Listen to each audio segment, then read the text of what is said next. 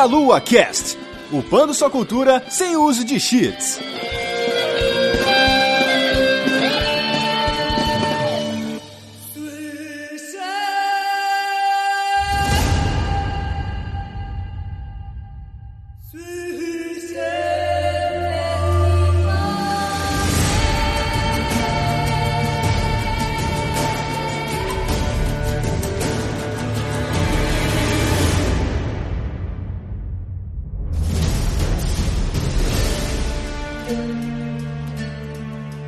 Saudações, queridos ouvintes! Está começando mais um Meia Lua Cast. Eu sou o Matheus dos Santos. Hoje estou aqui com o meu amigo Caio Nobre. Fala, meus queridos, estou de volta para falar deste homem gostoso com cabelos brancos e faz nosso coração bater mais forte. Ai, que delícia!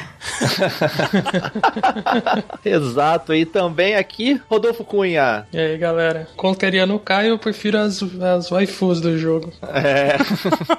e aqui mais uma vez a Carolina Ribeiro, lá do Portal Nerdcore e também da Old School Pixel Art, onde ela vende a sua arte. Fala aí, Carol. Fala, galera. Quanto tempo não apareço por aqui? É, vamos falar hoje daquele jogo que nos ensinou uma lição muito valiosa. Radovid chupa pau mole. Caralho, velho. Eu lembro quando eu vi isso, eu tirei um print dessa parada, cara. Não acreditei. Eu também.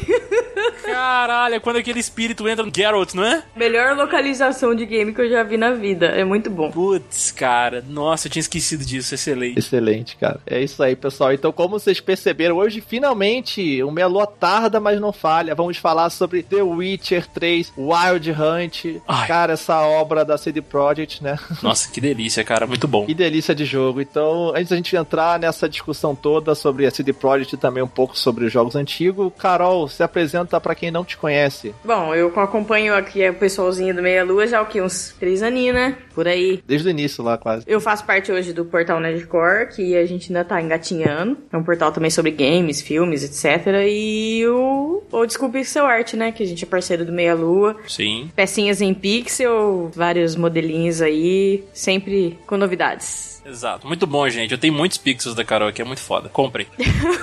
o Caio ainda o cara mais pidão do mundo, né? Exatamente. Eu não, eu não compro, não, viu? Eu peço, viu, gente? Só deixo claro. Muito bom. Presente da Carol, melhor de presente. Exato. E além disso, também a Carol é padrinha. É padrinha, nossa, é madrinha, né? Padrinho. Padrinha, pode crer, né? Então, depois dessa, vamos lá para nossa leitura de recados.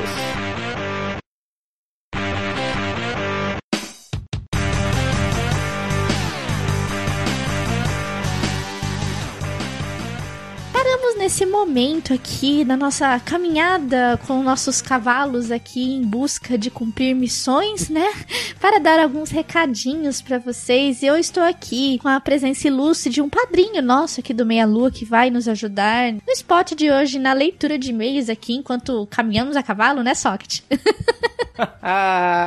É, enquanto andamos a cavalo num belo horizonte, atravessando pontes, montanhas, campinas, estamos aqui para entregar os pergaminhos, as cartas e avisar sobre os próximos eventos.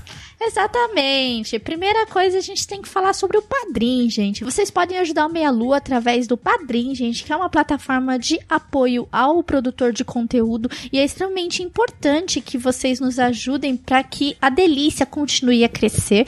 Então, a partir de um real no cartão de crédito nacional, internacional ou no boleto bancário, vocês podem nos ajudar. E se você quiser, né, dar um pequeno valor aí, alguma coisa simbólica, você pode entrar no site padrim.com.br barra meia lua, né? E ser como o Soct, né, que ele tá aqui com a gente e ser um padrinho, né, nos ajudar aí a delícia, né, Soct? Sempre apoiando o projeto dessa galera maravilhosa. E olha só, quem diria? Eu estou aqui, não nos áudios comentários, e sim na leitura e nos recados. Olha aí, né, Soct? Tá super chique aí, cara. tô, tô, eu tô divino nesse momento. né? Tá até brilhando uma luz aí. É, bem assim. Vocês podem adquirir produtos do Meia Lua, como a camiseta verdinha delícia, que tá que agora é o modelo novo, e caneca do Meia Lua lá na Fábrica Nerd. E lembrando que a Fábrica Nerd lançou o seu novo produto, que são os cases para controle. Então, se você quiser que seu irmãozinho não fique colocando a mão cheia de salgadinhos cheetos, né? Você pode deixar seu controle muito bem protegido nesses cases e é muito bonito, tá muito bem feito esses cases. Então, vocês podem entrar no site da Fábrica Nerd, que estará na descrição desse cast, e aproveitar de adquirir vários cases se tiver para PlayStation 4 tem, se tiver para Xbox One tem. Então aproveite, galera, aproveite e adquire esses cases lindos, né, que tem na cor verde, né, no caso para Xbox, e na cor azul também para PlayStation. E também, galera, está se aproximando um grande evento. Por sinal, será a partir do dia 7, ou seja, a partir de amanhã, lá no Espaço Sul América, no Rio de Janeiro, a primeira casa da Brasil Game Show vai começar a Brasil Game Cup. Então, se você ainda não adquirir seu ingresso, dá tempo. Então, entre no site brasilgamecup.com.br, adquira seu ingresso ainda hoje e vá, porque nós estaremos com nossos representantes lá e também teremos alguns padrinhos, algum, algumas pessoas que ganharam os ingressos do Meia Lua estarão lá também. Então, aproveite esse evento que está chegando, será amanhã, a partir do dia 7. Aproveite, vai ter stand, vai ter o Museu do Videogame e os campeonatos, né, que estão em pleno andamento, tá tendo várias competições aí. Se aproveita para assistir um pouquinho também. E vocês podem nos enviar presentes para a caixa postal do Meia Lua, galera. Vocês podem mandar joguinhos, podem mandar cartinhas. Eu quero muito jogar cartinha pro Outsoft. Olha as cartinhas, mas, mas- mas a cartinha vem da onde? É, então, vocês podem nos mandar jogos, vocês podem nos mandar presentes, podem mandar Funko, mandem o que quiser. Se quiserem, põe um videogame também aí, só que põe no meu nome. Ó, viu? A Van disse pra mim que quer um Nintendo Switch. Pode mandar pra ela, viu? Lembrando que vocês têm que colocar o nome da pessoa que vai receber o presente, porque assim, nós somos em sete, então se você não colocar nome, a gente vai ter que ser na porrada pra saber pra quem que vai o presente. Então é extremamente importante que vocês coloquem a identificação de quem vai receber o presente. Então nos envie um presente para a nossa querida e maravilhosa caixa postal, que é 4222 CEP 82501-970 Curitiba, Paraná. Então, nos mandem presentes lindos e fofos, né, Pra poder a gente fazer um vídeo exibindo. Inclusive, eu tenho um vídeo já pronto de caixa postal pra ir pro ar, que já chegou coisa pra mim. Mas mandem aí pra gente poder curtir esses presentes aí, mostrar, mostrem o amor de vocês pelo Meia Lua, mandem nos presentes aí, mandem quantos vocês quiserem. Por último, você pode divulgar o seu produto, a sua marca aqui, o seu shampoo, seu creme, o seu tênis, o seu sabonete. Pode divulgar diretamente com a gente, é só entrar em contato com a Juliana da agência Protons com o e-mail juliana@agenciaprotons.com.br. Enfim, galera, vamos continuar nossa cavalgada aqui nos nossos cavalos, né? E continuar nessa continuar na nossa viagem aí pelo The Witcher, né? Curtam bastante aí. E encontramos vocês num castelo muito distante nos e-mails, galera. Fomos! Vocês que voam, bruxão!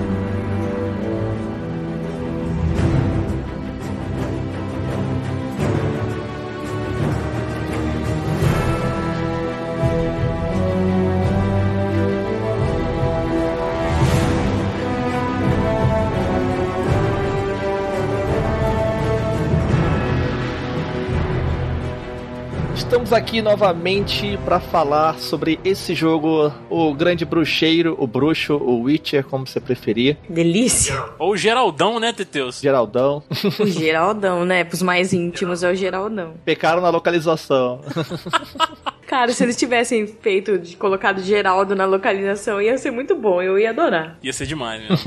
O jogo saiu já tem tempo, mas porém esse jogo merece ser citado, então a gente conseguiu juntar a galera aqui pra jogar. E agora que já saíram os DLCs e a poeira toda já baixou, a gente pode falar com mais calma do jogo. Com spoilers também, sem se preocupar se alguém jogou ou não jogou. Ah, já tem aí uns seis meses da última, da última expansão, né? Acho que até mais. É, tem bastante tempo. Uns nove meses, já nasceu até já, né?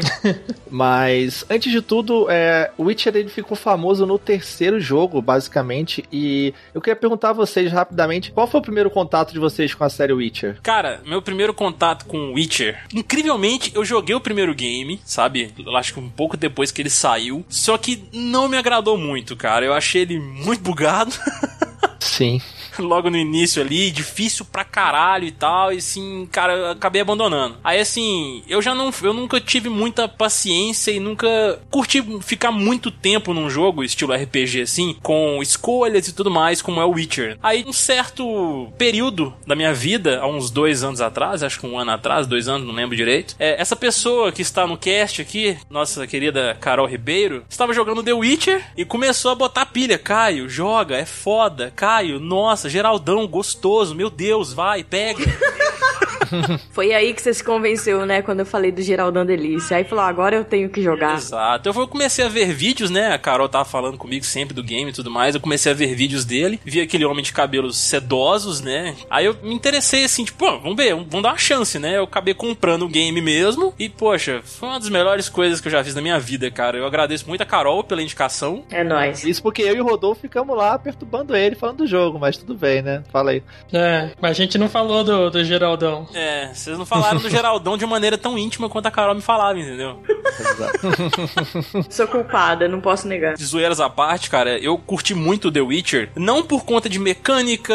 Gráfico, obviamente, atraiu também, porque é muito lindo o game, então não tem como negar isso. Mas principalmente ele me atraiu por conta do enredo, porque, eu, igual eu falei, eu não, tenho, não tinha muita paciência para ficar tempo demais num game de RPG com escolhas, aí tinha, tinha as perguntas lá e você tinha que escolher a resposta, então não tinha muita paciência para esse negócio do tempo. Aí o enredo já me cativou logo de cara, assim, apresentando os personagens, entendeu? Tanto o Geralt quanto a Yennefer, a Ciri e tudo mais. E foi daí, cara. Aí eu gastei mais de 80 horas, sei lá, mais quantas horas nesse jogo. É o tipo jogo suga a vida, realmente. Então você, Rodolfo, como é que foi seu contato com essa série? Ah, eu conhecia de nome só, mas um dia eu peguei para jogar o Witcher 2, só que eu não gostei muito da jogabilidade, eu não fui muito para frente, eu fui, sei lá, acho que um terço do jogo só e desencanei. Daí, depois de um tempo, quando eu vi que ia sair o 3, eu tentei de novo jogar, daí eu peguei o 1, que era pior ainda. A jogabilidade do 1 é terrível, meu Deus. Era muito triste, cara. Daí eu também abandonei esse, eu abandonei logo no começo, porque era muito ruim a jogabilidade. Mas eles foram aprendendo, eles foram evoluindo, tanto que no 3 eles atingiram um nível muito bom de jogabilidade. Sim. E daí quando saiu o 3 eu já peguei direto pra jogar, né? Que ao contrário do Caio, eu tenho mais paciência pra RPGs. Sim.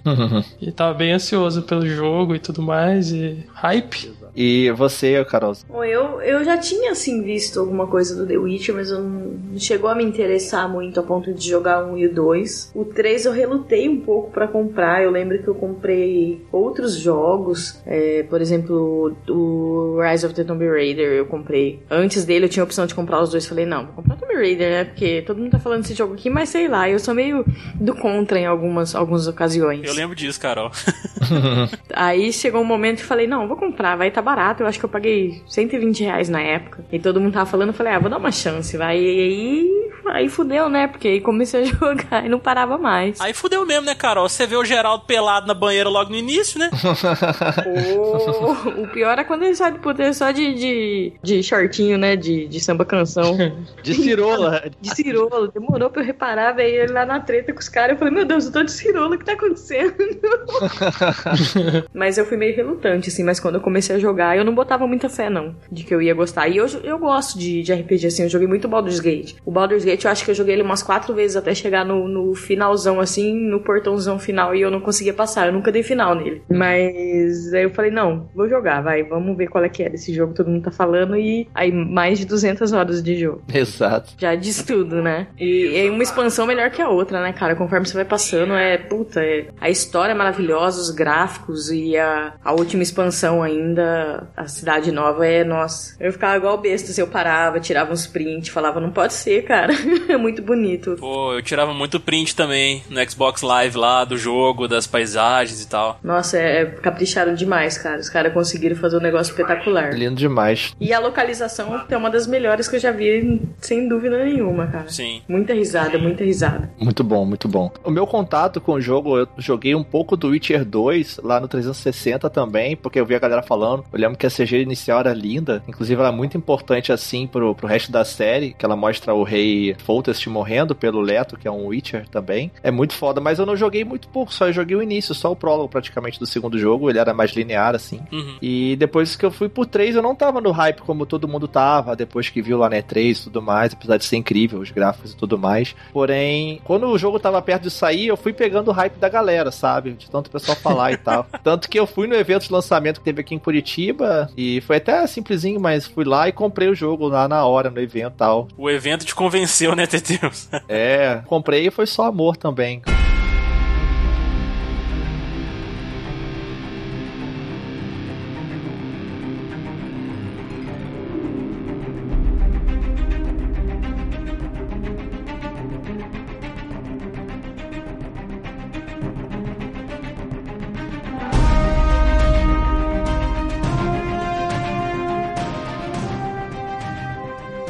Praticamente foi pego pelo jogo no terceiro, mas teve lá atrás toda uma história. Começou com a CD Projekt Red, que é a empresa que está por trás dessa grande franquia. Ela é da Polônia, de Varsóvia, fundada em 94, então ela não tá muito no circuito de jogos assim que a gente tá acostumado a ver. Sim. Não tem uma tradição. E ela começou lá fazendo traduções de Baldur's Gate na época para pro polonês. Hoje já criou o GOG, o Guru Games, que é aquela plataforma que é rival do Steam, Ah, sim, sim. que vende jogos de PC. Isso reflete muito na filosofia deles, que é a coisa do DRM free e como funciona essas coisas, sabe? De o consumidor ter direitos e tal sobre seu produto. Eles são muito assim. Tanto que você vê essa filosofia também no, no- nos jogos dela, né? Sim. Que ela trata com muito amor o consumidor. É muito legal o tratamento que ela tem direto, né, com a gente. Isso você vê bem forte também no Witcher 3. E eles passaram depois a fazer os jogos de Witcher com uma licença dos jogos baseado nos livros poloneses, que era um sucesso lá. Tanto que os livros poloneses de Witcher foram escritos pelo Andrzej Sapkowski. Nossa. É legal que eles pegaram uma história do país, né, pra fazer um,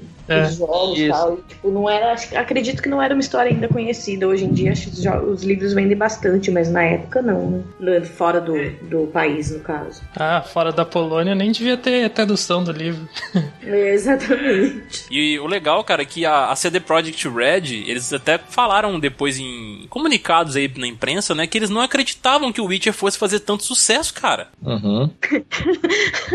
Não só eles, né? O próprio André não acreditava. Inclusive, essa semana saiu uma reportagem que ele comentou que ele não recebe nada pelos jogos. Porque quando eles abordaram ele pra comprar os direitos para fazer os jogos, ele. que hoje ele acha que ele foi muito estúpido, né? Porque ele falou: não, eu quero minha parte agora. Eles ofereceram uma porcentagem dos lucros, mas ele falou: não, não vai ter lucro, não vai fazer sucesso, eu quero minha grana agora. Nossa. E ele vendeu os direitos completos pros caras e ele não ganha nada em cima dos jogos. Deve ter se arrependido amargamente depois, viu? Exato. Não, ele fala até hoje que ele não acreditou que faria sucesso. Pro pessoal ter uma ideia, é parecido com o que aconteceu com a Marvel, com os quadrinhos na crise que teve ali, que começou a vender os direitos dela, e depois você vê o direito da Marvel perdido com a Sony, com a Fox, e daí ficou toda aquela bagunça no cinema, porque justamente foi quando começaram a vender os direitos por causa da, da crise que eles estavam passando, e hoje em dia se arrependem também, né? Pô, que cara babaca, né, velho? O cara fez o negócio, o livro e tal, não acreditou no próprio trabalho dele, velho. Poxa, Não é que ele não acreditou no trabalho dele. Ele não acreditou no trabalho dos outros, né? mesmo que ele achasse que não fosse dar nada, poxa, é um trabalho que ele fez, que ele criou. Não, beleza, eu vendo meus direitos pra vocês, mas se, tipo, realmente der algum lucrinho, mesmo que seja pouco, eu vou querer minha parte também, porque é uma é de autoria minha essa, a criação dessa história. Ele parece que, tipo, simplesmente, ah, quer saber? Quando eu fiz esses livros aqui não vendeu nada, toma aí pra vocês, entendeu? Poxa, cara. Mas é o tipo de pessoa que não acredita no poder do game, né, cara?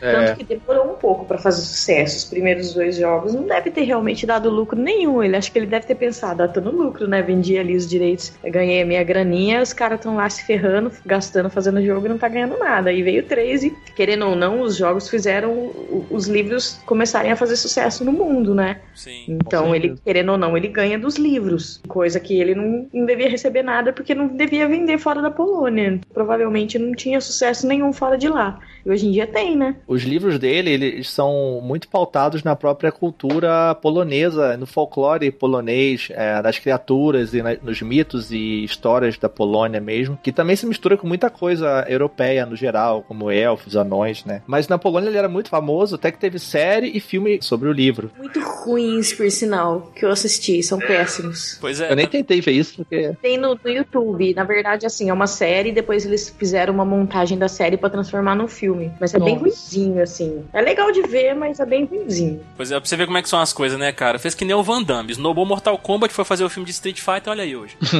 Pois é. Ai, gente, eu gosto do filme de Street Fighter. É Guilty Pleasure. Ó, bosta, mas eu gosto.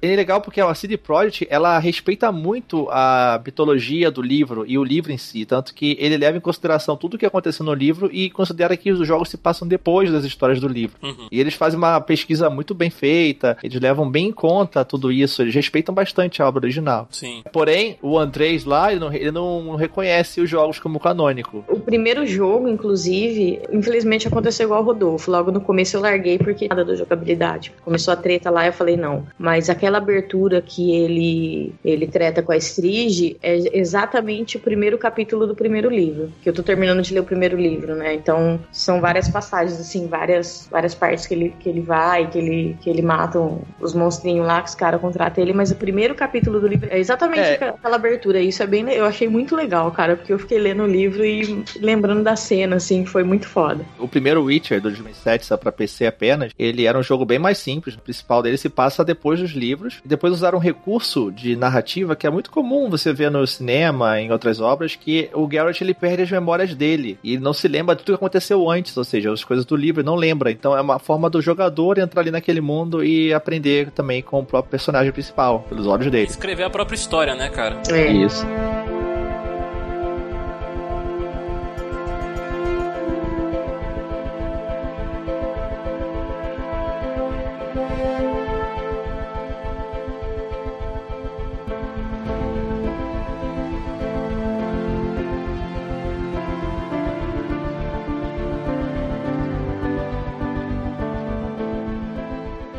Que que é um Witcher? É, que aqui no Brasil ficou traduzido como bruxo. Seria o bruxeiro, se fosse traduzido uma... Bicheiro. Tradução livre, tradução livre, o bruxeiro.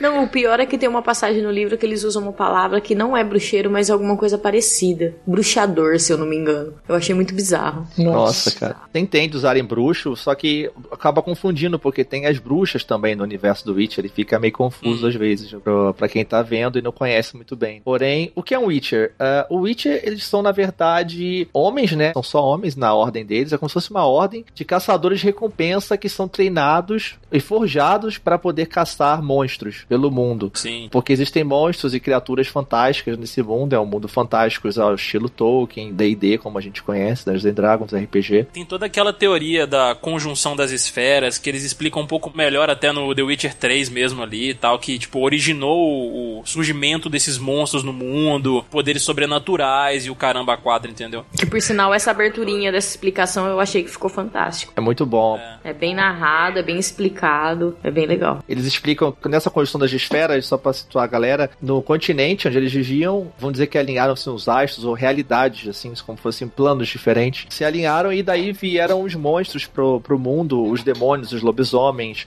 os trolls. E os humanos também acabaram vindo nessa parada e acabaram dominando aquele continente que tinha elfos, anões e criaturas desse tipo. E começou toda uma briga, e também nasceu a magia, e também muita coisa corrupta, é forma de poder corrupto. E, e em meio isso tudo, os bruxos foram forjados para caçar essas criaturas profanas e esses monstros que habitavam e perturbavam as pessoas. Eram crianças que são pegas pelos outros bruxos e tantas vezes por uma por troca de um favor, né, pegam essas crianças e levam lá para a capital, a sede deles, que é Caemorren, que é um castelo do norte. Tem aqui aquela história que quando o Witcher faz um serviço e a pessoa não tem como pagar, ele fala: Me deu, quando chegar na sua casa, eu vejo que você tem de mais valor e me dê. Uhum. Isso é uma deixa pro cara dar um filho, né? Isso é uma coisa que ele até explica no livro. Eles falam, né?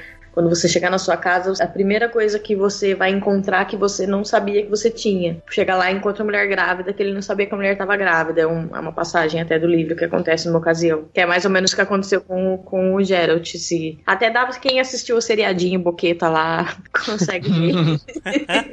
é a primeira coisa que mostra, é bem legal. Exato. E essas crianças são treinadas desde pequenas para poder aprender as artes da, da batalha, as artes de caça, aprender alquimia, aprendem várias coisas.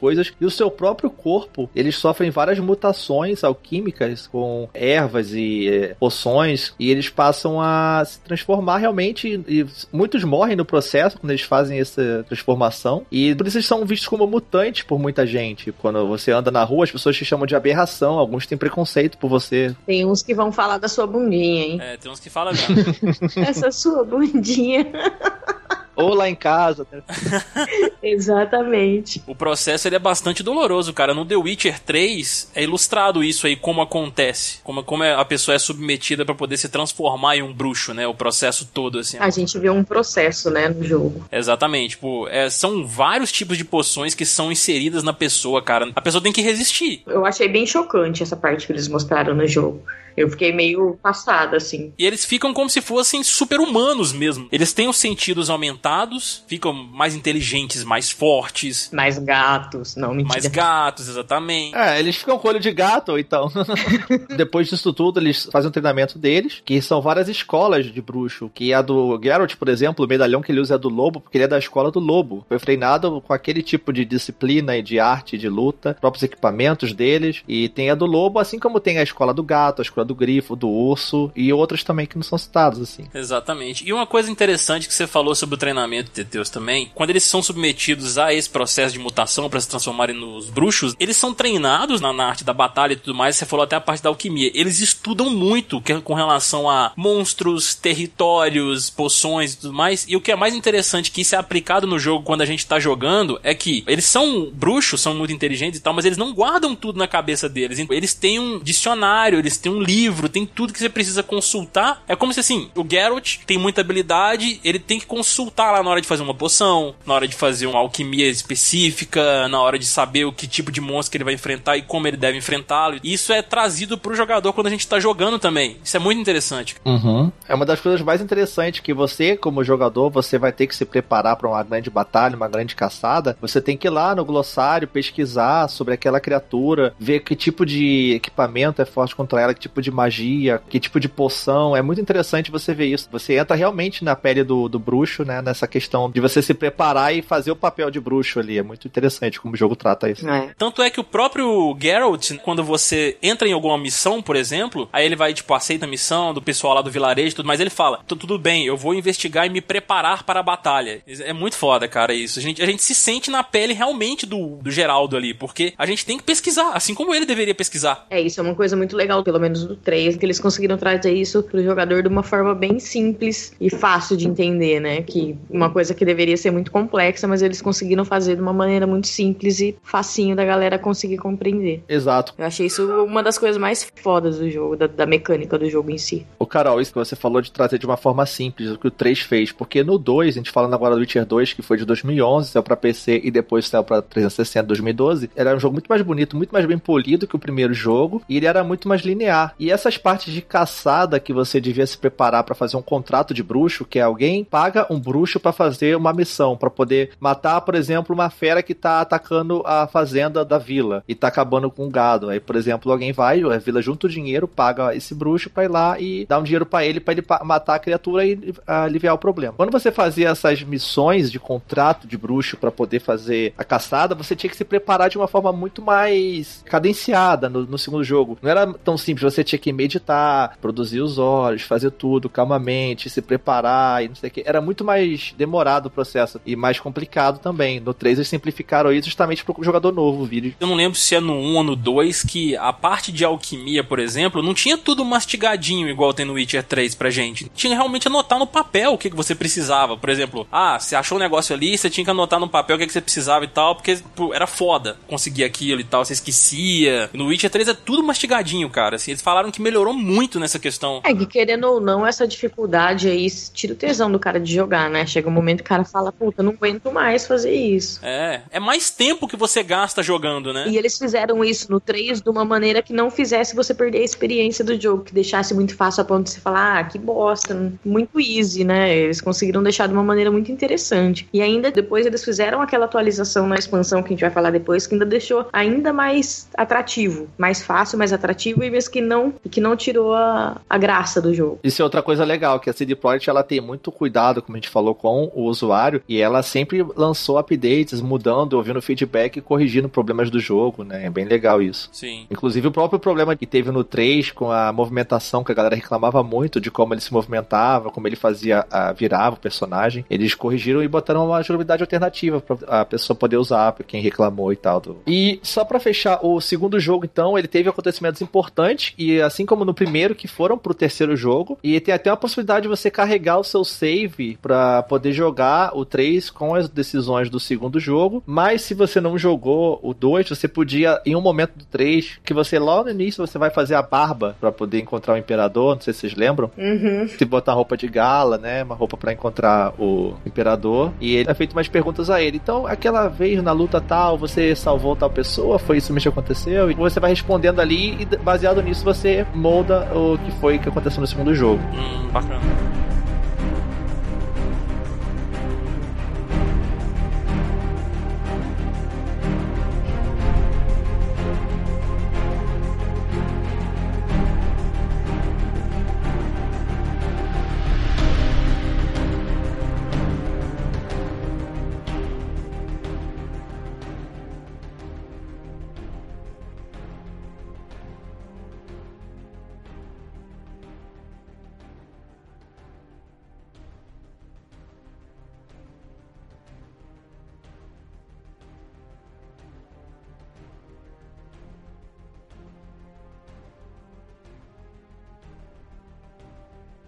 Finalmente, 2015 é lançado Witcher 3 Wild Hunt, depois do anúncio que teve na E3, aquele gráfico sensacional lá, aquela jogabilidade foda, mundo aberto, prometendo um mundo não sei quantas vezes maior do que Skyrim, que era o que tinha de referência na época de RPG de mundo aberto. Sim. E a galera tava louca, e o investimento muito maior do que todos os outros jogos. A própria CD Projekt consegue também fundos do governo polonês, um jogo muito ambicioso comparado aos outros. E a, a premissa da história dele, pra gente dar um contexto geral pra galera entender, é, a gente falou da conjunção das esferas e tudo mais, e agora o mundo está devastado pela guerra, depois que o rei morreu lá no segundo jogo, e entrou o Radovid, que era o filho do rei da Redânia, Sim. que é o pessoal de vermelho do jogo, que tá em guerra com o exército Nilfgaardiano, que é o exército do norte, que é a galera do Império dos Cavaleiros Negros, que eles chamam. É o do Emir, né? É o mestre. Isso. E tá rolando uma guerra e você tá basicamente no meio da porrada ali, no, no cenário onde você tá ali. É basicamente no meio da guerra onde tá a trincheira e o mundo tá todo devastado. Tanto que você anda lá, você vê gente enforcada, vilarejos destruídos, é, corpos pelo chão, assim, com aqueles carniçais comendo o corpo dos mortos e tal. É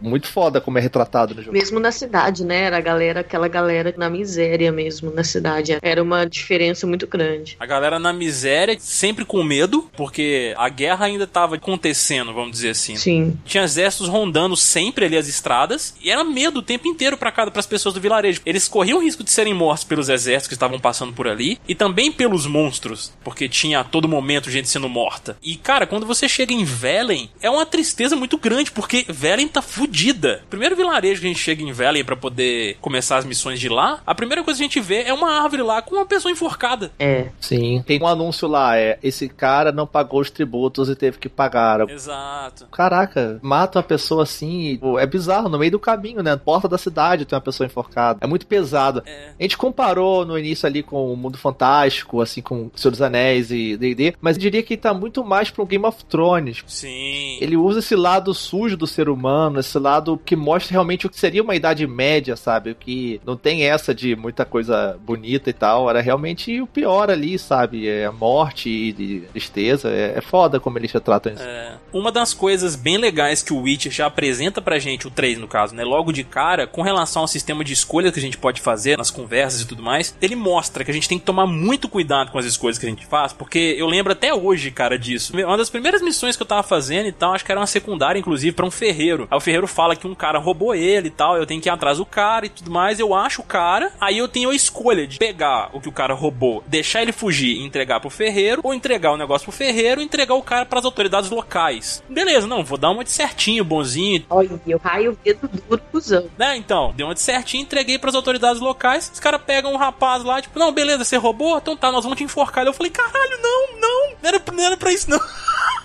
Caralho. É, exato. Era muito pesado. Não era pra isso, não. Não era pra isso, não. Era, eu achei que vocês iam colocar o cara numa cela, mano, no enforco. Isso, isso já mostrou assim, tipo, toma muito cuidado com as suas escolhas, mesmo que você pense de modo mais racional, porque elas podem ter consequências horríveis ainda assim. Cara, não tem o que você fazer, sabe? Alguém vai se fuder. E você se envolve tanto com o negócio que você sente, né, cara? Isso que é foda. Tem um personagem incrível, a gente vai falar dele lá pra frente, que é o Barão Sangrento. Que você encontra ele lá nessa parte de Velen mesmo, né? Que é o segundo Uhum. mapa do jogo. O primeiro grande mapa aberto que você vai. Esse Barão, ele tem uma hora que ele fala pra você, é, não lembro exatamente as palavras, ele dizia algo assim: Ah, esse mundo ele não existe nem o preto nem o branco, ele possui muito mais tons de cinza do que você imagina. Tom de cinza virou um termo infame hoje em dia, por causa de um certo livro e filme. Ah, é, pois é, né? Mas, É, é pior que é. mas é muito isso, não existe o bem e o mal, não existe o herói e o vilão, sabe? Todo herói tem um pouco de coisa suja nele pra poder chegar até ali, e todo vilão também tem algum motivo nobre por trás, alguma coisa assim. O roteiro dele ficou sensacional, velho. Sensacional. E se você tiver um coração mole, é, você pode se fuder bonitamente. Em meio a essas desventuras, o Geralt e a missão principal dele, ele tá atrás da Ciri, que é como se fosse uma filha adotiva dele, e ele tá em busca dela, que a gente depois vai falar sobre isso. Sobre a Siri, cara, tipo, eu, eu, vi, eu vi muita gente quando eu tava jogando Witcher, depois comentando nas comunidades e tal, falando, tipo, pô, a Siri é linda demais, não sei o que lá e tal, não sei o que. Falei, cara, eu não consegui ver a Siri, tipo assim, porra, que mulher maravilhosa, você sabe, essas coisas assim. Eu vi ela que nem o Geralt via, como minha filha, velho. E a menininha, né? Primeira vez que você começa assim a jogar o Witcher e você encontra a Ciri, ela é uma criança, né? Aí depois você encontra ela mais velha e tal. Poxa, eu criei tanto uma relação assim de pai e filho também como o Geralt é com ela que eu não conseguia ver ela de outra forma igual por eu, eu achava bizarro o povo falar, pô,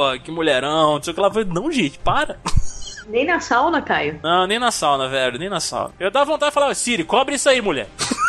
Não, mas essa é outra coisa. A gente tá falando do Geralt aí, mas as mulheres desse jogo são muito lindas. São cara. lindas, é. São muito bem feitas, Demais. cara. E não é mulheres exageradas, assim, são mulheres mais normais, assim, mais reais, isso é muito foda. Entra um outro valor do jogo, que são os gráficos, cara, dele que são sensacionais. assim. Eu Acho que depois, o jogo mais bonito que ele, só talvez o Uncharted 4, assim. Mas o Uncharted 4 é um jogo muito mais linear, assim, então é muito mais fácil de fazer as coisas do que o Witcher, que é um jogo muito maior em escopo, né, de mundo e tudo mais. Então, Temos mais um na, na fita aí também, viu, Teteus? Que é o Horizon, velho. Olha, mas igual isso que você falou dos gráficos mesmo, cara, é sensacional. Por diversas vezes, igual eu falei, enquanto eu tava viajando, né, pra poder fazer as missões, eu parava pra poder tirar print, cara. Eu também fiz muito isso, cara. exato. Principalmente Nossa. na última expansão, em Tucson. Quem que, que é aquilo, cara? E que é o nascer do sol naquele jogo, cara? Meu Deus do céu, cara. Não, e que é é, o lindo. sol nascendo entre as árvores, com a luz entrando entre as árvores quando você tá caminhando de cavalo, cara. Nossa. Ah, tem um momento que ele chega numa parte que é na primeira expansão, que tem uma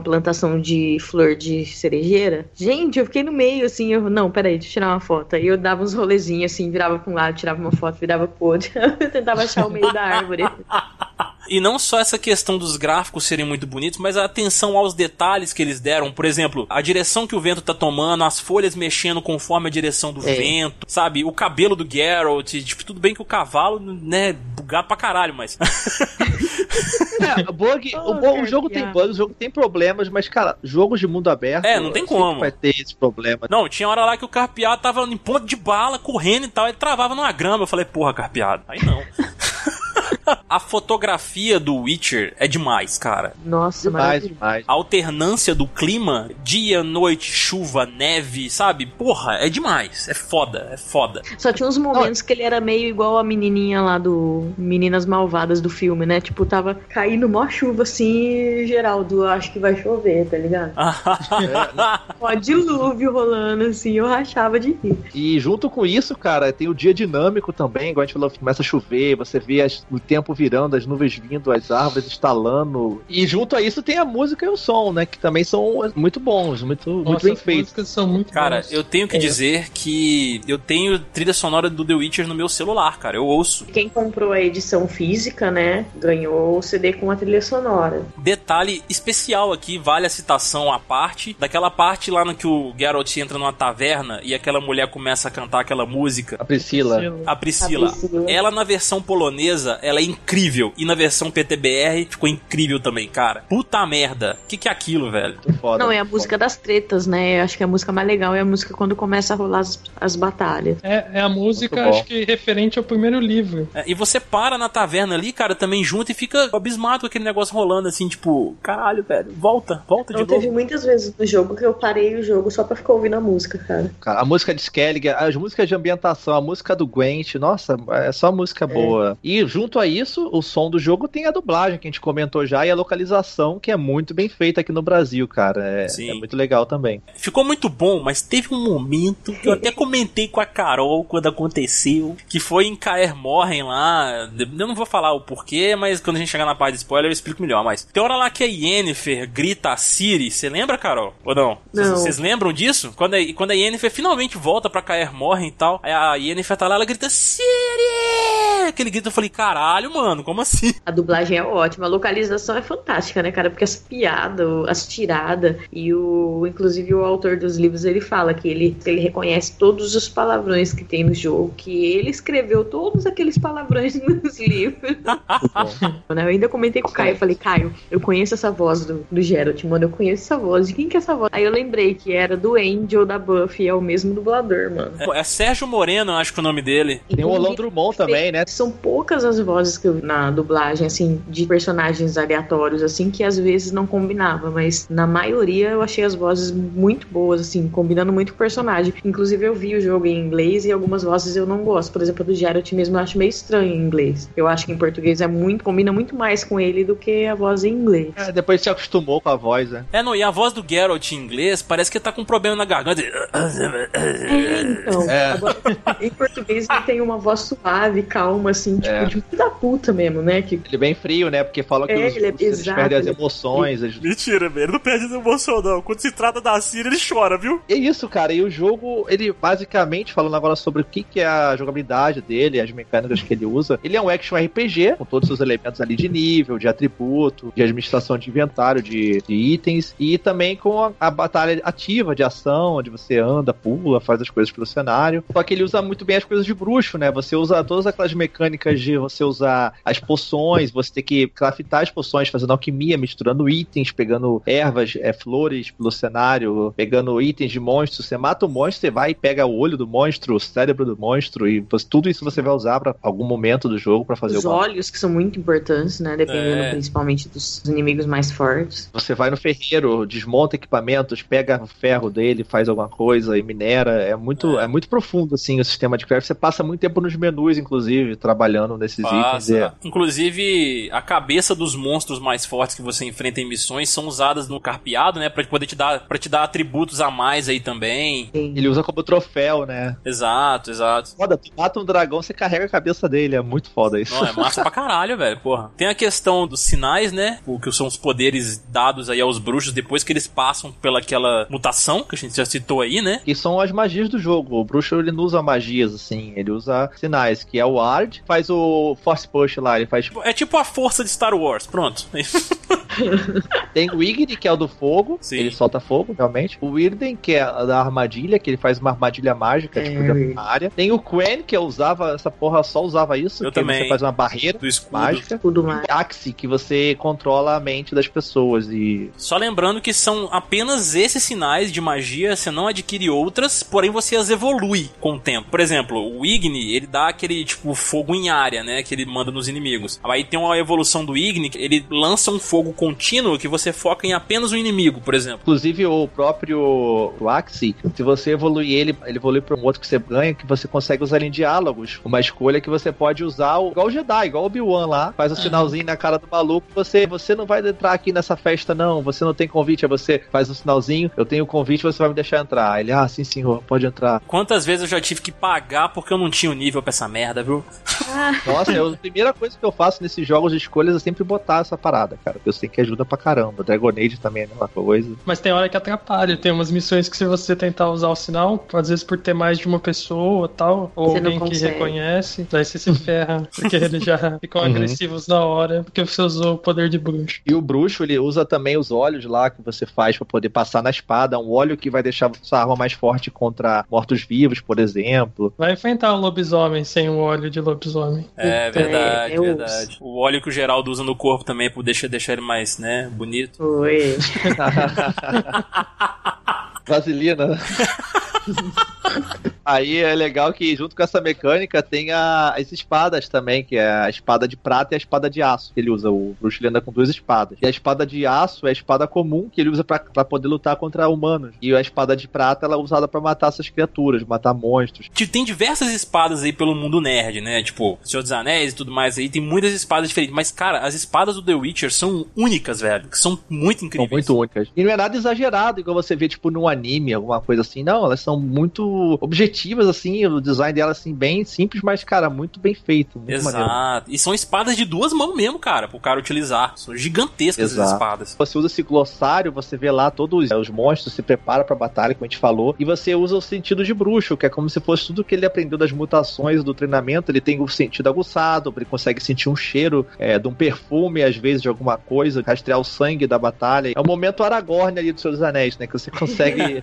Hum. Ficar rastro, né? Pegada. E tem vários momentos muito bons, quase CSI, assim, do Geralt. Você chega numa carroça, assim, atacada com a pessoa morta. E, ah, essa pessoa foi morta pelo ferimento aqui, parece que quebrou a coluna dele e foi uma, alguma garra muito poderosa. Provavelmente deve ser algum tipo de lobisomem que atacou e tal. Muito foda. E você vai, tipo, resolvendo o mistério enquanto ele vai ali seguindo as pistas, sabe? É muito maneiro como funciona isso. E, e nisso entra também, isso que eu falei, cada quest, apesar de você, no contrato, você fazer isso várias vezes, você ir lá rastrear e seguir uma pegada e descobrir o que aconteceu, é mais todas as side quests do jogo, tanto as missões principais, mas as side quests em si também, elas têm muito contexto. E é Sim. aí que o Witcher entra como revolução no- nos jogos, assim, tipo, que ele levantou a barra, cara. Não tem como você jogar um jogo de mundo aberto, mas sem falar de Witcher. Porque, cara, você, toda a missão, por mais idiota que seja, você ir lá e buscar uma panela pra uma mulher, que acontece uma hora, por exemplo, Tem, tem. ou tem que ir lá Sim. buscar uma erva na floresta, ela é foda, porque tem uma história boa, tem uma, uma- um contexto bom, um diálogo bom, uma piada. É muito foda isso, cara. Não. Exato. Cara, eu me surpreendi pra caralho jogando The Witcher por conta dessas missões secundárias. Assim, eu passei muito tempo fazendo missão secundária sem avançar as principais, porque, tipo, eu tava com medo de perder alguma que seria muito interessante, saca? Nossa, é- realmente, realmente é um grande divisor de águas pros próximos games aí que vão vir, porque agora vai ter como parâmetro de comparação, tipo, ah, missões secundárias desse jogo é assim, mas do Witcher era assim. Igual a gente pode pegar um jogo aí, filha da puta de ruim pra caralho, que é aquele The Walking Dead lá que eles fizeram, que a gente joga com o Daryl.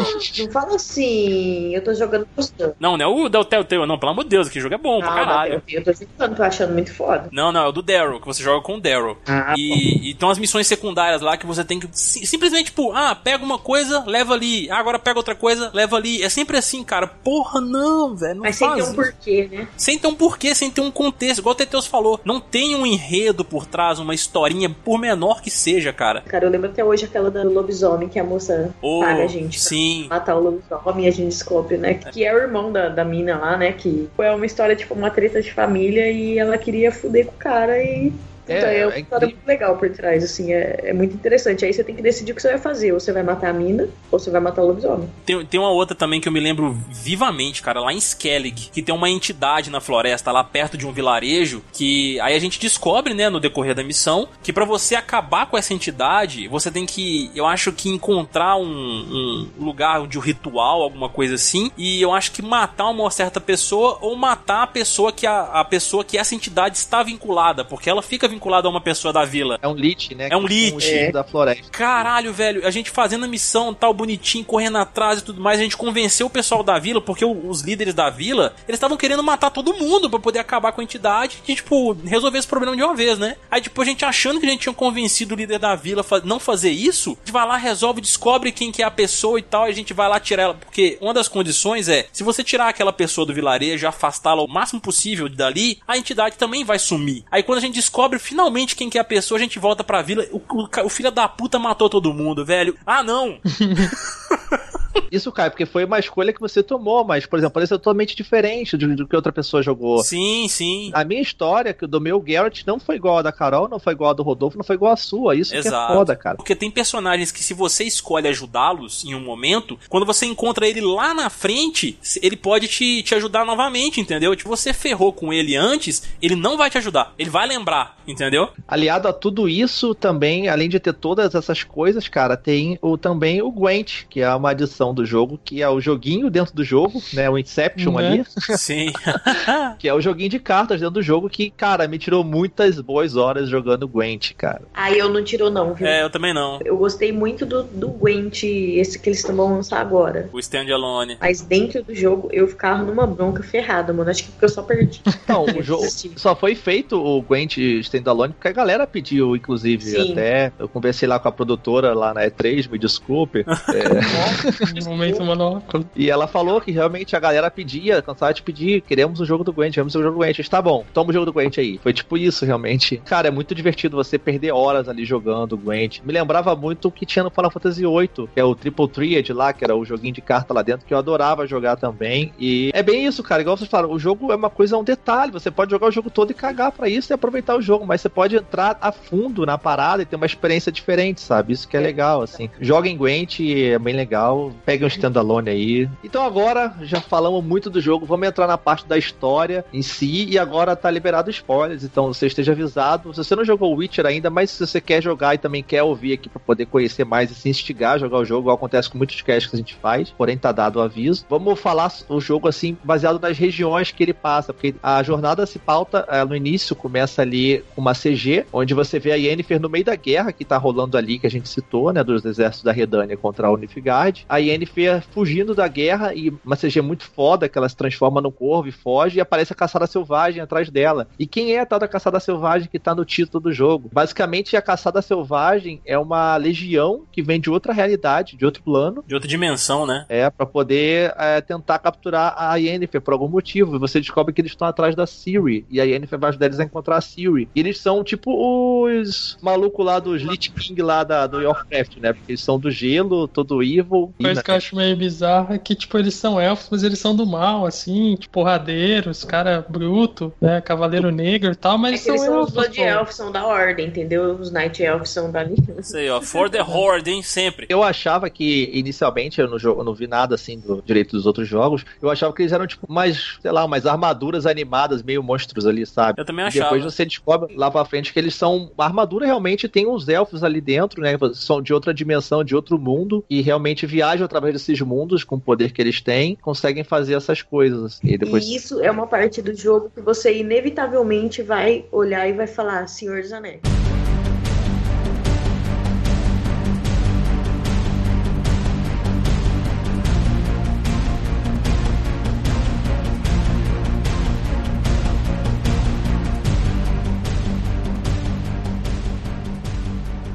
Uma questão também sobre a caçada selvagem aí, que, igual você tá- falou aí, Teteus, que eles viajam entre mundos. Só que o objetivo deles quererem pegar a Ciri é porque ela tem um poder ancestral dentro dela, muito poderoso, e, e ela tem a, a possibilidade de viajar entre essas dimensões livremente. Então, como a caçada selvagem não tem poder suficiente para poder transportar todas as suas tropas pro mundo que eles querem, eles precisam da Ciri justamente para poder usar esse poder dela para levar essas tropas deles para outros mundos. Exato. A Siri, que é a Cirilla lá, que a gente falou, que é a filha adotiva do Garrett. Gente, eu rachei muito quando falou Cirila. Falei, não pode ser carrossel, cadê a Maria Joaquim? Mas é melhor do que ser assistente do iPhone de fazer tarefas né? lá, Siri. Siri, abrir a agenda. É, mas a Ciri, ela que o o Caio falou, ela na verdade foi a filha adotiva do Geralt ali, junto com a Yennefer também, que o Geralt no passado teve um caso com a Yennefer, tem uma história, tem um passado ali, lá dos livros, na verdade, lá dos livros. A Ciri, ela tem esse sangue ancestral, porque ela tem o sangue real, na verdade ela é a filha do imperador de Nilfgaard, que a gente falou lá, o Emir. É, ela, ela é filha do imperador com uma elfa foda. Então tem toda uma história, todo um envolvimento, e ela é chamada de a fonte, né? Ela tem o poder da fonte, esse poder poder que faz ela viajar até essas dimensões e tem esse poder ancestral que a própria caçada selvagem tá atrás dela. E o Geralt acabou conseguindo a Ciri é, naquele esquema de pegar as crianças dos bruxos para serem treinadas, quando a mãe dela tava grávida, então eu não sabia muito bem se ela seria uma menina ou não. E quando ele voltou para buscar, levou ela para cair morre assim mesmo, mesmo sendo uma menina. Ela não podia ser uma bruxa, uma witcher, porque ela era uma mulher. Ela foi treinada com todos os recursos físicos, não pelas mutações, pelos bruxos. A coisa que vem antes dos jogos, na verdade, também, né? A Ciri e tudo mais. Sim, é porque assim, pelo enredo do Witcher 3, pelo que eu me lembro, tem até uma conversa em uma cinematic, né? Um trailer, na verdade, que o Emir chama o Geralt, fala que ela retornou e tal, e pede ele pra poder ir atrás dela, porque a caçada selvagem tá atrás dela, saca? É, eu sei que ele quer a filha dele de volta. Inclusive, Sim. ele contrata meio que o Geralt pra poder buscar a filha dele de volta, que sumiu e que tá sendo perseguida. E ela tá fugindo e ninguém sabe o paradeiro dela. Então começa a sua jornada pra encontrar a Ciri. E você precisa encontrar a Yennefer, a princípio, pra poder, encontrando a Yennefer, você vai descobrir o que tá acontecendo com a Ciri e ver se você consegue achar ela. E começa o jogo assim, lá em Pomar Branco, onde você vai atrás da Yennefer, depois que você viu o boato de que ela tava por lá. Você acaba que Pomar Branco resolve uma treta lá com o Grifo, que meio que te introduz como funciona um bruxo e as coisas dele de caçada, de, de Uhum. contrato. E depois você parte já pra Velen. E tem uma parte que assim, você tem que ir até Velen, Novigrad e Skellig, essas três grandes regiões pra poder encontrar a Ciri. Porque é basicamente assim, você chega em uma região, você, tipo, consegue uma pista que a Siri tá em outra cidade. Aí chega na outra cidade, você consegue uma pista que a Siri foi pra outra cidade. E assim você passa por todos esses territórios. Você sempre tá um É. passo atrás de onde ela foi. Isso. Até mesmo por causa do poder ancestral dela também, né? Porque ela pode se teleportar pra qualquer lugar a qualquer hora, entendeu? Então é muito fácil você perder a Siri. Sim. E tem sessões que você joga com a Siri também durante o jogo, em momentos-chave. É. E você usa Sim. o poder dela, você consegue se transportar pra trás dos inimigos e bater neles. Assim, é muito maneiro jogar com ela. Pô, teve gente que não curtiu esses momentos, eu achei demais, velho. Demais. Ô, louca, bem da hora jogar com a. A, a única coisa que eu não curtia nessa parte era só o load mega demorado pra trocar de personagem, mas tudo Uhum. bem. Não, inclusive essa questão do load é legal, porque o jogo ele tem um grande load no início, pesado pra caralho, demorado. E quando Sim. você morre também, É. fica com medo de morrer por causa do load, Quando nem você por morre causa é uma desgraça de nervoso. Uhum. E depois não tem load durante o jogo, cara. Sim, Você entra em cidade, entra em porta, entra em caverna, não tem load, cara. é incrível. verdade, é verdade. Só se fizer um fast travel da de vida, continente, né? mas durante o gameplay não tem, assim. É, Foda não tem, cara. É, é impressionante. Isso aí é foda. E então você vai até Velen, que é a primeira grande região depois do Pomar Branco. É mais uma tutorial ali do jogo, né? Um prólogo. Sim. E Velen tem todo o arco, toda a questão do puleiro do corvo e o Barão Sangrento, que a gente comentou lá atrás, que é um personagem foda do jogo. Sim. Essa, pra mim, de todas as missões ainda, porque tiveram missões espetaculares ao longo do jogo inteiro. Mas eu acho que essa ainda é a que mais tocou emocionalmente, cara. Essa do Barão. Ah, é do Fetúlio? A do Fetúlio. Puta que o pariu, mano. É bizarro, cara. Você tá jogando um jogo de videogame, cara. Um jogo de videogame, apesar de tudo. E esse jogo, ele trata de alcoolismo. É só essa missão: alcoolismo, violência doméstica, É. agressão à mulher, aborto, traição. Cara, que jogo é esse, cara? É, é incrível, velho. É incrível. No jogo da vida. É foda, cara. E tipo, o cara, esse barão, ele não fez nada demais, assim. Só que ele tinha uma tropa dele, era um nobre, dominou um lugar lá e tinha uma produção de tintas lá, de roupas, de tecido. Sim. Quando eles tomaram o forte do- da tropa inimiga, caiu no, no rio lá as tintas vermelhas dos tecidos e o rio parece que jorrou sangue. E o vilarejo falou que ele chamou ele de Barão Sangrento, porque falou que eles dominaram o forte e matou todo mundo. E daí ele virou o Barão Sangrento, entendeu? Por causa disso. Mas, tipo, tudo era uma grande farsa, sabe? Sim. É desse nível, assim, as coisas do jogo. E você acaba descobrindo que a mulher dele fugiu com a filha, ele não sabe onde tá a mulher e a filha, você tem que achar eles pra poder aí sim ele dar uma pista da, da Siri. E você descobre que ele bebia e batia na mulher, e que a mulher tinha um caso com outro cara também. E daí entra aquela coisa de que nada justifica nada, né? Ninguém é santo na história também. Exato. E a mulher dele tava grávida, aí ela abortou o filho, só que ela abortou de uma outra forma lá, que não fez a forma do ritual correto pra abortar o filho. O feto virou uma criança amaldiçoada, que é um fetúlio, que é uma espécie de, de maldição que existe. É triste quando você faz essa missão assim. Tenso, cara. Essa parte é muito tensa. Quando você entende o que aconteceu. Você não sabe se você fica com nojo, se você fica com dó. Não, eu, eu fiquei morrendo de dó, cara. E assim, Eu fiquei, mas era bem nojento À também. medida que ia passando a missão, a gente tem conhecimento que a gente pode ou matar ou então, de certa forma, salvar, fazendo algumas coisas que a gente tem que fazer lá. Eu fiz de tudo pra conseguir salvar, velho. Quando eu fiquei sabendo disso, eu falei, cara, eu vou salvar, custe o que custar, É. saca? Uhum. Porque, poxa, a gente traz isso pro mundo real mesmo. Poxa, a criança não teve culpa, saca? Sim, não tem. Então, assim, Mas teoricamente é dos dois jeitos você tá salvando, porque, tipo, a criança virou um monstro. Ou você acaba com o monstro, ou você reverte a maldição pra transformar ela num espírito bom. não, e é um monstro bizarro mesmo, porque eu não lembro muito bem o que ela causava às pessoas, mas acho que ela pegava, sugava o sangue, uma parada assim. Eu não lembro direito. É. Nossa, era bizarro, cara. Era bem bizarro, cara. É muito Eu fiz bizarro. essa cara. missão duas vezes. Uma eu enfrentei o, o monstro e a outra eu salvei. Pra ver. Não, Ah, eu salvei. Você vai vendo que o próprio Barão, ele parece ser um cara assim meio detestável pelos seus modos e tal, mas você vê que ele é um cara tão humano, assim, tão passivo Sim. de errar e de arrependimento, que é, mu- é muito e legal. Isso acho que foi uma das coisas que eu mais batalhei, assim. Foi que, tipo, tinha muitos momentos que eu ficava com dó dele, tá ligado? Sim. Aí você não sabia se você ficava com raiva porque ele era um filho da puta que batia na mulher. Ou você ficava com dó. É, e você vai atrás dele pra poder pedir informações sobre a Siri, porque foi dito que ele poderia saber onde é que ela tava. E ele ajudou ela. Exato. E ele realmente ajudou ela, porque a Siri chegou a passar por Velen, né? Aí, tipo, nesse meio tempo, em troca de informações, ele pede o Geralt pra poder encontrar a esposa dele, a Ana, né? Que tá desaparecida já há algum tempo. E aí que a gente conhece aquelas personagens filhas da puta, que são as Moiras, né? As senhoras lá da floresta. E, e daí acontece uma outra treta que durante esse meio tempo é que Velha é uma região pantanosa, né? Sim. Então tinham crianças que estavam desaparecendo na floresta. Aí que tem uma tal das senhoras da floresta que estavam provavelmente pegando as crianças e tal. Você vê muito bem como nasce o mito, sabe? É uma região isolada, eh, são vilas ali, e elas acreditavam nessa coisa das senhoras da floresta. E você vai ver a origem do mito. E você descobre que, na verdade, tinha tipo até uma trilha de João e Maria, tinha uma trilha de doces Exato. que levavam até Sim. onde estavam as moiras, né? Que eram as senhoras da floresta. E você chega até lá e você encontra uma mulher que cuida dessas crianças lá que foram abandonadas e se perderam na floresta. Aí você vê um monte de coisa, você descobre que aquela mulher, na verdade, estava sendo usada pelas senhoras da floresta. Você consegue conversar com elas por uma tapeçaria, né? Que eram mulheres bonitas e deusas Sim. daquele povo local. E elas estavam usando de feitiços pra controlar aquela mulher. E aquela mulher você descobre que ela era, na verdade, a mulher do barão. Exato. Lá do início. Porra, cara, é insano as reviravoltas desse jogo, assim, sabe? Pô, as mulheres são muito bizarras, as moeras. Pelo amor de Deus, elas ainda dão em cima do Geralt, velho.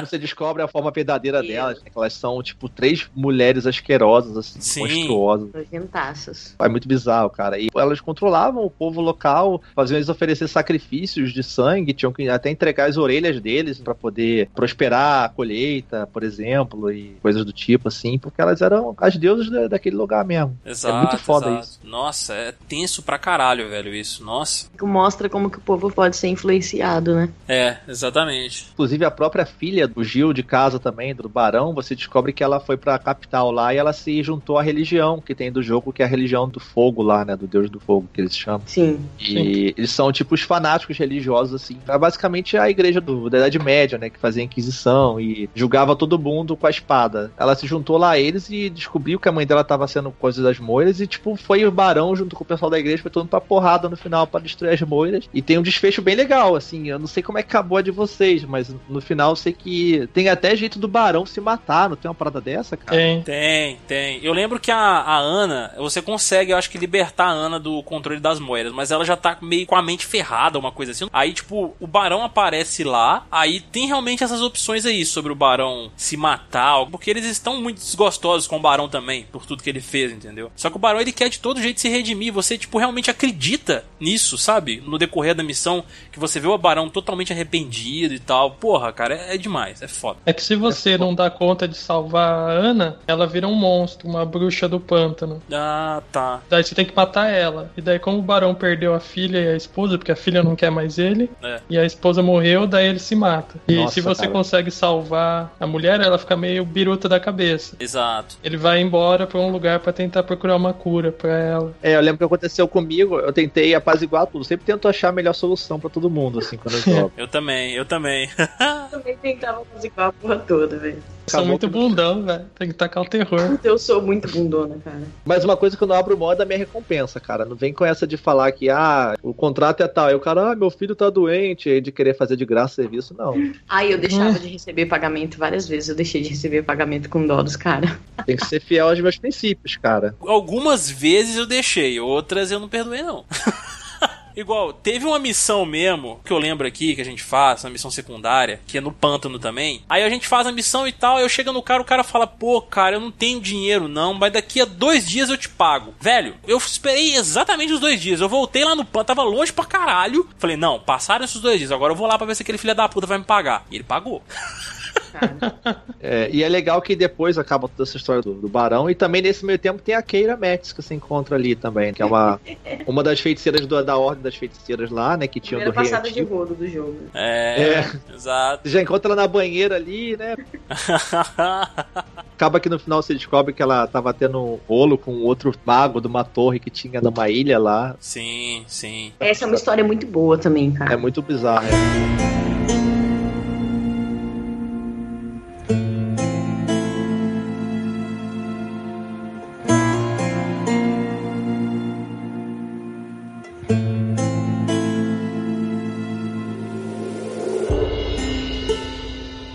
Falando rapidamente da Keira, tem uma missão, cara, que parece que ela é empalada pelo Radovid, né, velho? É, se você não Ela salva ela, ela morre. Ah, eu salvei, cara. Não. É porque é o seguinte, é, existia uma ordem das feiticeiras, a estada das feiticeiras. Que tinha a Keira, a Yennefer, É. tinham várias feiticeiras A poderosas. Triss. A Triss também. Era um, tipo um círculo de feiticeiras, entendeu? E elas serviam ao rei Foltest, que era o rei da Redânia do Witcher 2, que foi morto lá. Elas serviam, era tipo um conselho dele, assim. Porém, quando ele morreu e o filho dele assumiu, o Radovid, que é chamado do rei louco também, né? O rei maluco. Porque ele, o Radovid, ele era adepto da religião do fogo eterno. Olha aí, ó. Referência a Game of Thrones, hein? Referências. Ah, o Radovid era muito Zé Ruela. O Radovid, É. ele era tipo, foda-se, entendeu? Ele saía queimando todo mundo, matando, atacava pra fogueira e vão fazer essa parada. Tanto que nessa também de das bruxas serem caçadas também, a- as feiticeiras tiveram que. Acabou com a corte, elas tiveram que fugir, se esconder dele. Inclusive a Keira tava lá tra- trabalhando como uma herbarista lá da vilazinha local, né? Beren. Sim. E As outras se esconderam e ele passou a caçar. Aí o pessoal diz: Ah, quando o Radovid acabar de matar todas as bruxas e as bruxas acabarem, a gente vai começar a caçar os não humanos, né? Porque existe um lance de preconceito também com os não humanos, É. que são os elfos, os anões, os gnomos, que são os Skoyatel, que eles chamam, né? Os não humanos. É, sim. É bem bizarro, cara, inclusive isso. E a Keira, no meu, ela teve uma hora que ela queria pegar o estudo desse cara da torre, que era do caso dela lá, que ela tinha, pra poder levar pro Radovid. e Com esse estudo, ela achava que o Radovid ia perdoar ela e aceitar ela de volta na corte. É, exato. Porque ela tava acostumada com essas vidas de, de luxo e tal. Eu não deixei, cara. Eu não deixei. Eu falei, ah, você é adulto, você sabe o que você faz. Ela pegou e foi. Não, não. Eu, eu falei com ela, não, eu vou ficar com os estudos pra mim. Eu fiquei pra mim o negócio. Mas daí você convence ela aí pra te ajudar lá em Cair. pra cair morrem, exatamente. Porque aí no final, na batalha final, ela tá lá pra te ajudar. Na batalha final, você usou todo mundo que você recrutou durante a Meu, Eu história. agora não lembro, mano, o que que deu no meu. A minha morreu queimada em Novigrad, na pira, lá no meio da cidade. É, não, ela- ela- eu lembro que ela fala realmente que ela quer levar isso pro Radovid pra ele redimir ela de alguma forma e tal. Eu falei, eu pensei justamente, cara, esse cara é filha da puta. Eu não vou deixar você fazer isso, me dê esse trem aí. Desce, desce daí que eu tô mandando. É, anda logo. Depois de molhar o biscoito na mulher lá, você não ia deixar ela embora, né, cara? Não, não, exato. É uma, é uma foda pro futuro. Não, é legal que também você vê que nas histórias tem as aparições que são tipo espíritos de vidas que morreram e foram de coisas mal resolvidas na Terra, sabe? Durante a vida dela. Porra, essas missões são foda. São missões muito boas também, que, por exemplo, Sim. uma pessoa, uma mulher morreu e ela tinha uma mágoa com o namorado dela e daí ela morreu de uma forma abrupta e ela virou uma aparição. Aí tem a aparição diurna e a noturna. E tem a questão do item que aprende naquele mundo também, né, cara? Um anel ou um colar, alguma coisa assim que você tem que queimar. Você, pra Sim. poder resolver o fato da maldição, você pode ou matar ela lá, só que se você se tiver de matar ela, pode voltar. Você pode, tipo, resolver a maldição e libertar o espírito dela. E você vai, tipo, tem que pegar, igual o Caio falou, uma coisa, um item, que é alguma coisa que tá relacionada com a vida dela, pra poder resolver e daí liberar o espírito. E daí entra Sim. o trabalho do bruxo. É muito foda, Muito cara. foda, é demais, cara. É demais isso. Isso é muito folclore, né? Coisa de, de crença, né? De, de vilarejos e tal. Exato. Falando no popular, essa questão do item, isso é muito supernatural, cara. Assim, tipo.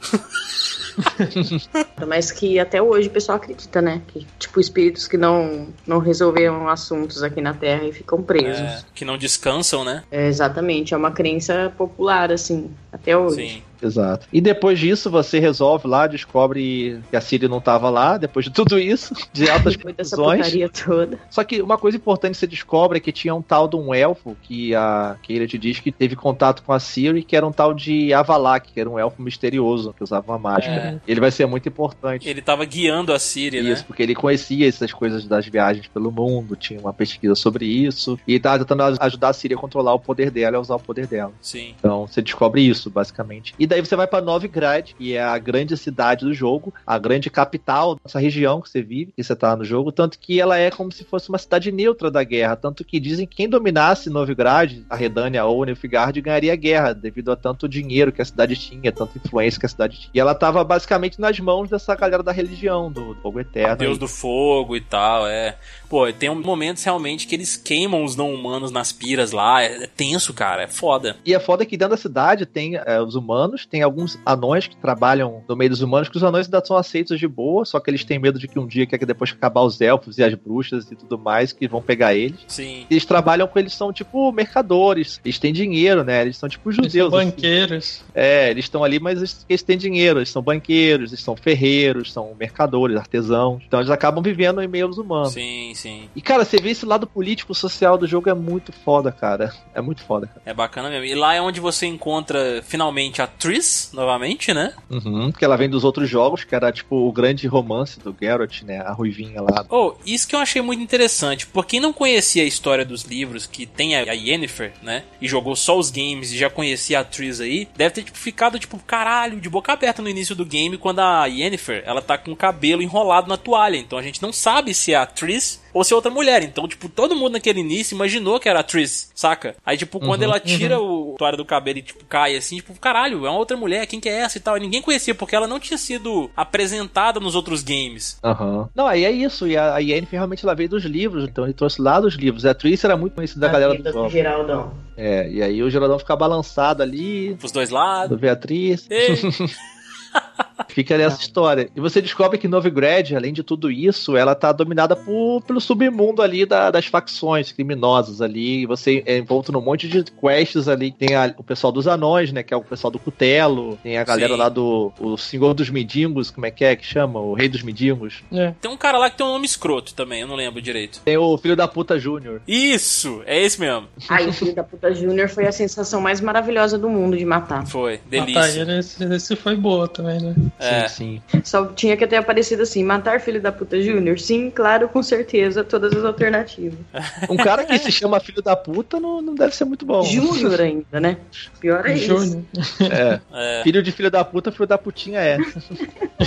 Pô, e essa parte de Novigrad, você, obviamente você consegue pistas da Siri, mas tem uma missão em Novigrad que eu achei demais, que é você, quando você ajuda a Triss a reunir todas as bruxas que estão lá pra elas saírem de Novigrad antes que elas É. fossem assassinadas, cara. Porra, essa missão é demais, é incrível. E é a parte onde você pode pegar a atriz ou deixar ela embora, no caso. É. E faz muito doce essa atriz também, né, mano? Puta que pariu. Aí é que entra um ponto do game que, assim, logo no início do jogo, quando a gente é apresentado a Yennefer, a gente entende também que o Geralt tem um amorzinho ali por É ela. uma história. E quem já conhecia a Triss dos outros games sabia que também ela era o amor do Geralt. Eu já não sabia, porque eu não tinha jogado o 1 e o 2.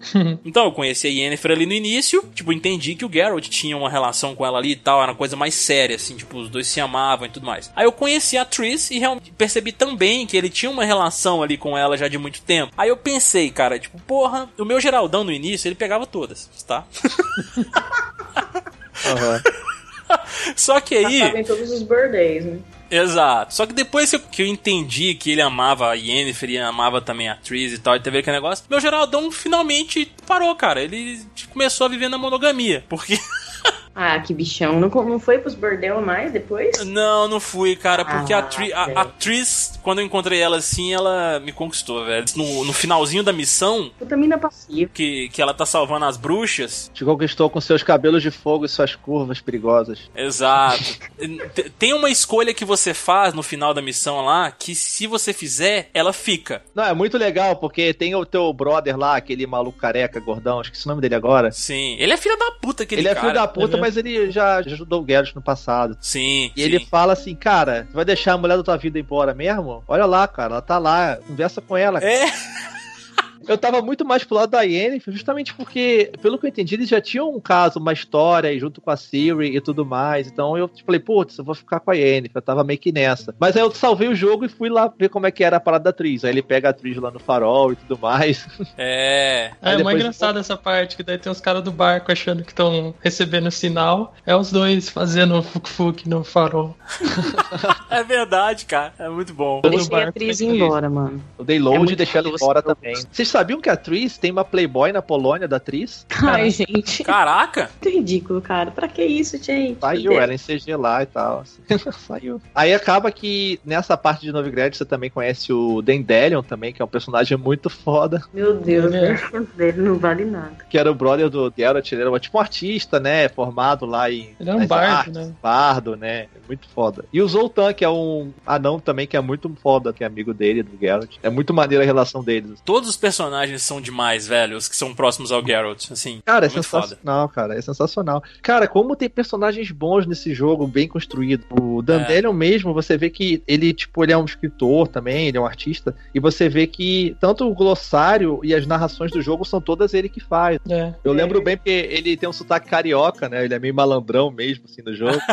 Sim. é bem engraçado. assim. Meio que a história do jogo é o Dandelion contando, né? Que quando tá Isso. naquelas cutscenes de loading, que é ele contando as histórias, assim. E quando você vai no glossário, tem lá, sei lá, Geralt. Ele, ah, Geralt, o meu amigo, quando eu conheci. Pô, ele escreveu tudo aquilo, basicamente, Sim. no glossário. Sim. E você tem todo o arco do Dandelion com a Priscila, né? Que era uma cantora lá, que a gente falou que apesar de ser todo galinhão, assim, todo menino puto, ele tinha todo um lance com a Priscila e tal. No final acaba ele comprando um Exato. bordel, ele, ele transforma numa taverna, né? Depois, é bem legal também. Cara, só um adendo sobre a Priscila. Tem uma missão que a gente faz no The Witcher que parece que é um cara que pega mulheres e, tipo, as violenta, depois mata uma parada Nossa, assim. cara, é pesado. Velho, é pesado pra caralho essa missão. E quando ele faz isso com a Priscila, eu não lembro. Ele não a mata. Eu lembro que ele não mata ela. Ele quase mata. A gente encontra ela muito ferida. Ele engole um líquido lá, perde a voz. Perde a voz, é exatamente. Cara, e quando eu vi isso, eu, eu fiquei com sangue no olho. Eu falei, eu tenho que achar esse filho da puta agora. eu vou enfiar minha espada no orifício dele pra ele aprender a não fazer isso com as mulheres mais. Eu, eu disse, cara, Cara, morre três vezes aí pra você pagar por isso, porque não tem como, cara. Definitivamente não é pra crianças, cara. Não é, não é, cara, é muito pesado. Beleza, acaba Novigrad nessa história toda, basicamente, e você descobre que ela também não estava lá, a Siri. Até que você vai pra Skellig, que são as ilhas lá, praticamente do povo nórdico, né? A galera que tinham os navegadores que saqueavam as vilas e tudo mais. É um povo bem baseado na cultura nórdica mesmo. sim, Os vikings bárbaros ali. exato, exato. É lá que você faz amorzinho com a Yennefer. Se você tiver com a No é unicórnio, né? Tem todo o lance lá do fetiche É, deles não, lá. a Tris tem fetiche com unicórnio. Ah, é verdade. Até na carta no início do game que você recebe, ela fala: Eu ainda tenho um unicórnio. Um unicórnio empalhado, velho. Que PS, bizarro, né? né? É o fetiche deles ali, cara. Muito bom.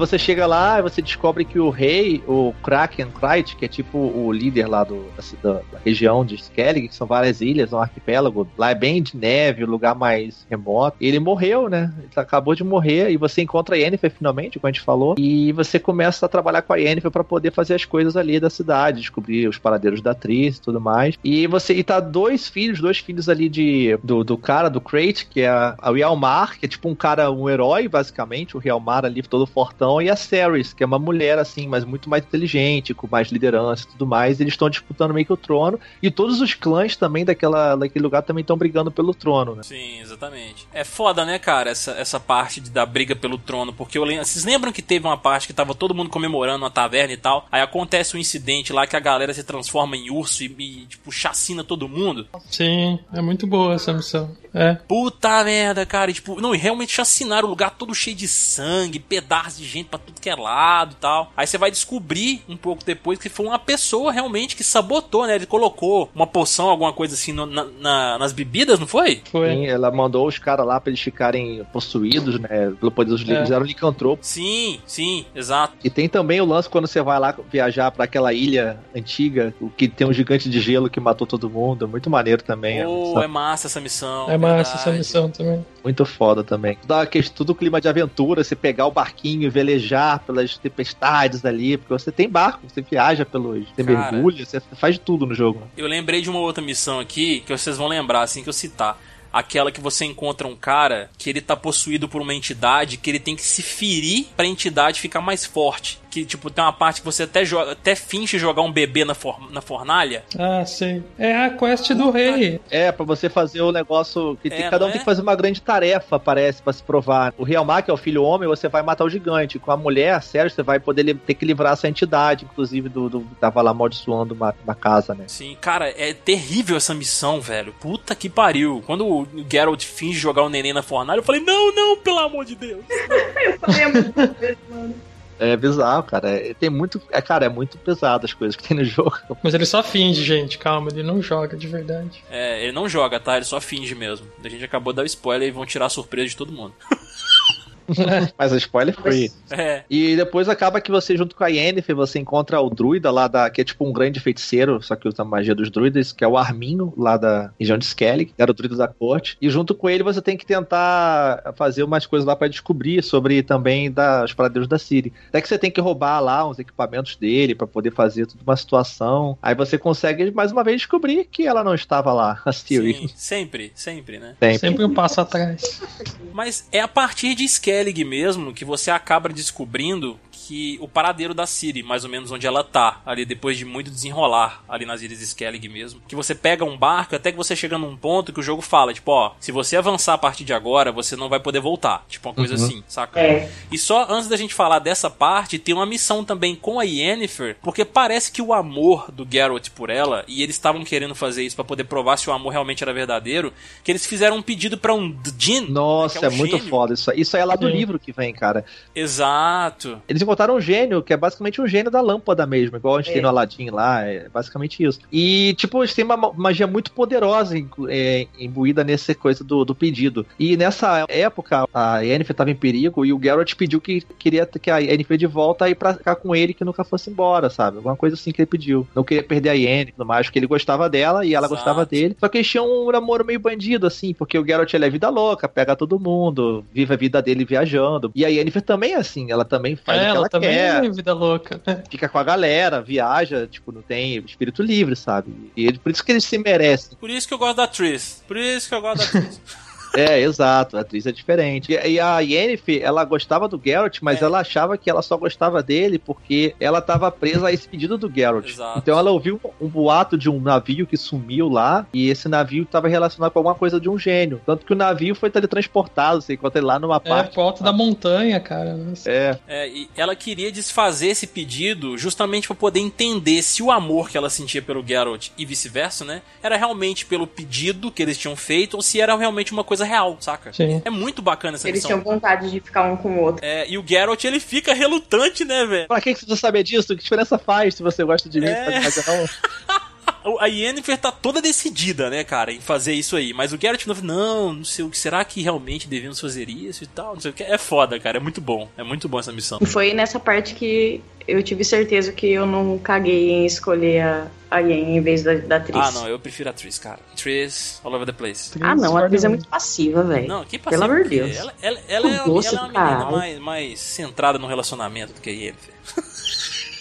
Você escolheu quem, Rodolfo? Você ficou Caramba, com quem, você fica Rodolfo? me indicando amor. Atriz. Eu e a Carol ficamos com a Ah, Iene e o, o Caio e, a, e o Rodolfo com a Tris. Legal, ué. Não, Triss. Não, pô, a Yennefer. é- é- Não, ela é foda, eu A acho. Yennefer é muito incrível, chata, assim, ela é velho. maravilhosa e tal.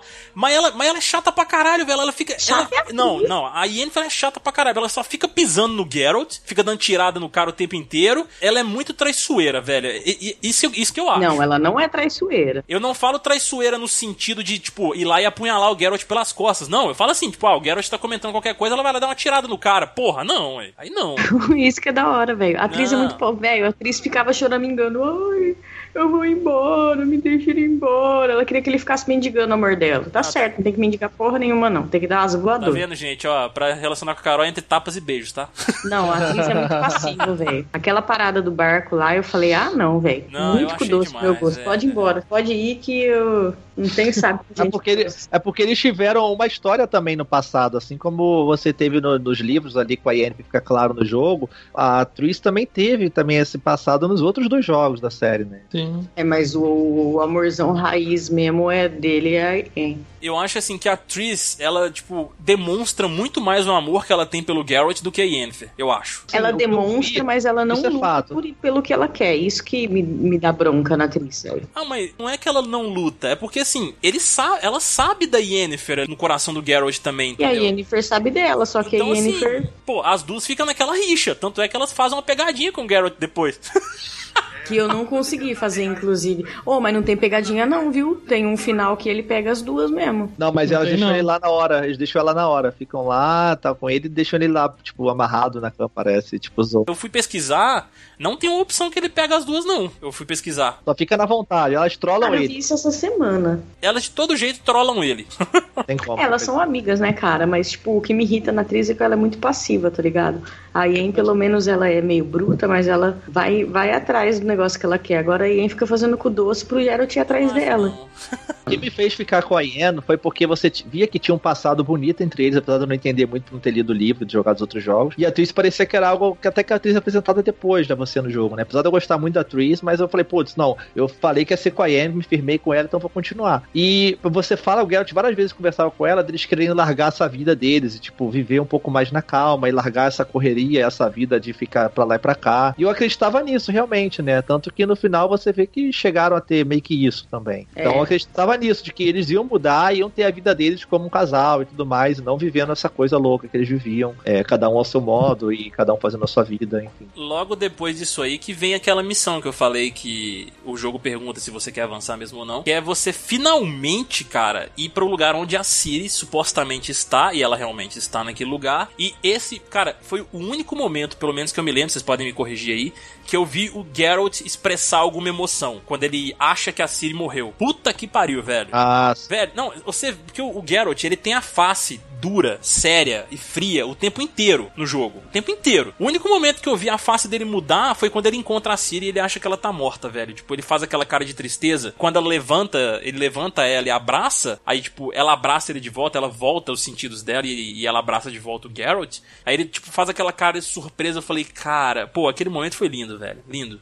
é foda. Eu vi até a galera zoando que, tipo, as, as expressões faciais de Witcher e o lip sync é muito bem feito. E você vê, tipo, e o jogo é 2015, você vê o Mass Effect Andromeda, a galera ficou reclamando da animação e, tipo, não chega aos pés, assim. Nossa, cagaram muito nas animações do Mass Effect, cara. E eu amo Mass Effect, mas enfim. Mas, cara, e também depois você ela some e você descobre que talvez o único jeito de achar ela é aquele achando o elfo, né? Que é o tal do Avalak. Sim. Tem que achar aquele vagabundo. E você acaba descobrindo que ele, na verdade, era aquela criaturinha Feia. mais feia do mundo, que eles chamam, que é o Uma, que era um, um bichinho muito feio, um corcundinha pequeno. E o Zoltan, né? Aquele, aquele anão lá que é brotherzão dele do Zandelion, ele ganhou numa aposta, né? De, de, de, de Gwent, se eu não tô enganado. E, só que você tem que achar ele e tal, e você acha ele, e você descobre que realmente ele é o bicho, que, o elfo que foi transformado, só que ele não consegue sair dessa forma. E talvez a única forma de fazer ele voltar, é, o Vicemir fala, que é o amigão antigão lá do Garrett, o bruxo também. Você volta lá pro castelo dos bruxos, que também tá tudo abandonado, porque a própria facção dos bruxos, assim, ela tá meio falida, assim, né? Sim. o mundo moderno e tudo mais. É tentar submeter ele ao processo da, do ritual lá, do, do processo de mutação dos bruxos, que o, todo bruxo passa e muitos morrem, ou muitos outros sobrevivem e viram bruxo, né? Que é outra parte muito pesada do jogo, mano. Sim, é, é triste, cara, aquilo ali. Por mais que a criatura seja feia, você fica com dó dela passando por aquele processo, sabe? Sofrendo, né? Tomando um choque aí. Só que a gente tem que citar nessa parte, antes desse procedimento, uma das partes mais divertidas no jogo, que é antes dessa Perninha missão. de bolinha de neve. Não, não é nem isso. Isso Ah, é eu sei, eu sei. É, é a parte quando tá o Geralt e os outros bruxos lá e eles estão de porre, velho.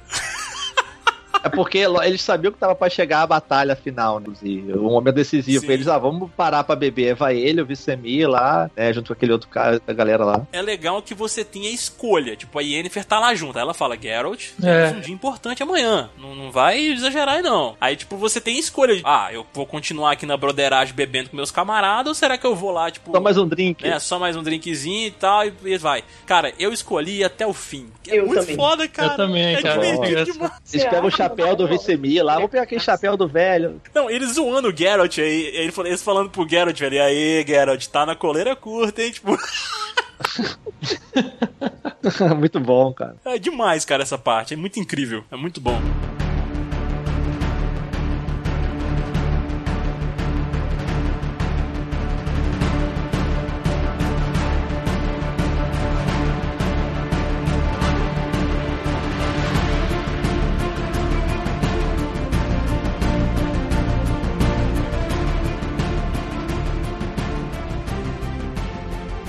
Depois disso você vai contra a, a Siri, né? Você consegue buscar a Siri. Aí tem essa coisa da, da briga com a bola de neve, né? Que você falou, né? Que é outro momento, assim, emocionantinho, né? É bem legal. Bem legal Acho que é a única também. parte que a gente vê do Geralt felizinho, né, cara? Não, ele só. Exato. Parece que ele só demonstra tá feliz mesmo, assim, genuinamente, quando ele tá com a Siri, velho. Só com ela. É porque é a hora que ele, ele tá sendo, sei lá, uma pessoa comum, como se sente uma família, não, não uma mutação que, que só existe pra matar monstros e cumprir contratos de forma fria. É muito foda isso. E a Yennefer meio que completa isso, né? De certa forma, nesse caso, pra eles terem participado junto desse processo. Exato. Tanto é que a, a, a Yennefer também, ela é como uma mãe pra Siri, né? Exato. A atriz também tem, tem essa relação com a Siri também, mas a Yennefer é mais forte também, pelo, É mais forte. É. E você vê tudo isso até que você vai pra batalha final, porque você sabe que a caçada selvagem vai vir e vai querer buscar a Ciri. E a Ciri até se culpa por isso, mas o Geralt fala aí, não, a gente tá aqui pra te proteger, a gente não vai deixar, vamos enfrentar eles. É. Aí você tem que recrutar toda a galera que você encontrou lá durante o jogo pra poder lutar e preparar a batalha, né? Que no caso vem a Keira, se ela estiver viva. É, isso que é interessante, né, cara? Porque todos os que você, de acordo com as suas escolhas, quem você ajudou e salvou e tudo mais, vai estar lá pra te ajudar no final. Caso contrário, se as suas escolhas foram contrárias a isso, eles não vão estar. Aí, tipo, é como se fosse menos um no exército pra te ajudar, saca? É muito bom. Exato. E rola a batalha final, você luta lá contra os caras, aí você descobre a revelação também de que eles eram os elfos também, né, nesse meio tempo. E você luta contra o líder da, da caçada selvagem, derrota eles, e no final, a meio que a Ciri se mata pra poder, porque tem uma tal de uma nevasca eterna que tava vindo, e ia destruir o mundo, e não tinha muito que fazer. E a Ciri, pra ela ter todo esse poder do sangue ancestral, ser a escolhida, ela meio que se mata pra poder, mesmo você matando o líder da, da caçada, a nevasca viria, não teria como impedir isso. E a Ciri, ela meio que se mata pra poder evitar isso. Exato. E fica meio que por isso, né? Pô, cara, e mo- parênteses aqui para um momento muito triste dessa luta. Nosso querido Vesemir morre. Velho, é triste, cara. Que é uma. é- essa é uma morte que não tem como evitar de maneira alguma, né? Exatamente. Aí a, a Ciri se sente ainda mais culpada, sabe? Porque ela se culpa pela morte do Vesemir e ela tinha um Vesemir como se fosse um, um avô, cara. Um tio, sabe? Ela tinha um carinho muito grande por ele, sabe? Era muito foda isso também. É muito demonstrado isso no game. E quando ele morre ele também, eu falei, puta merda, não, cara, não. É, e, e assim como é, ela era como avô, ele era como avô pra Ciri, ele era como um pai pro Geralt. Sim, exato. Pô, é, é demais, cara. É muito fios. Foda. E acaba que aí entra o final do jogo, que eu acho que cada um fez um diferente. Então, fala aí, Caio, como é que foi seu final depois disso tudo? Cara, eu lembro, assim, eu lembro vagamente, porque já tem muito tempo. Mas é, eu lembro que a, a Siri fez uma parada lá e no final parece que. Eu acho que dependendo do que ela faz, ela some. Aí o Geralt não tem mais contato com ela. Mas Uhum, passado um tempo depois daquele final, o Geralt tá vagando, né? Tá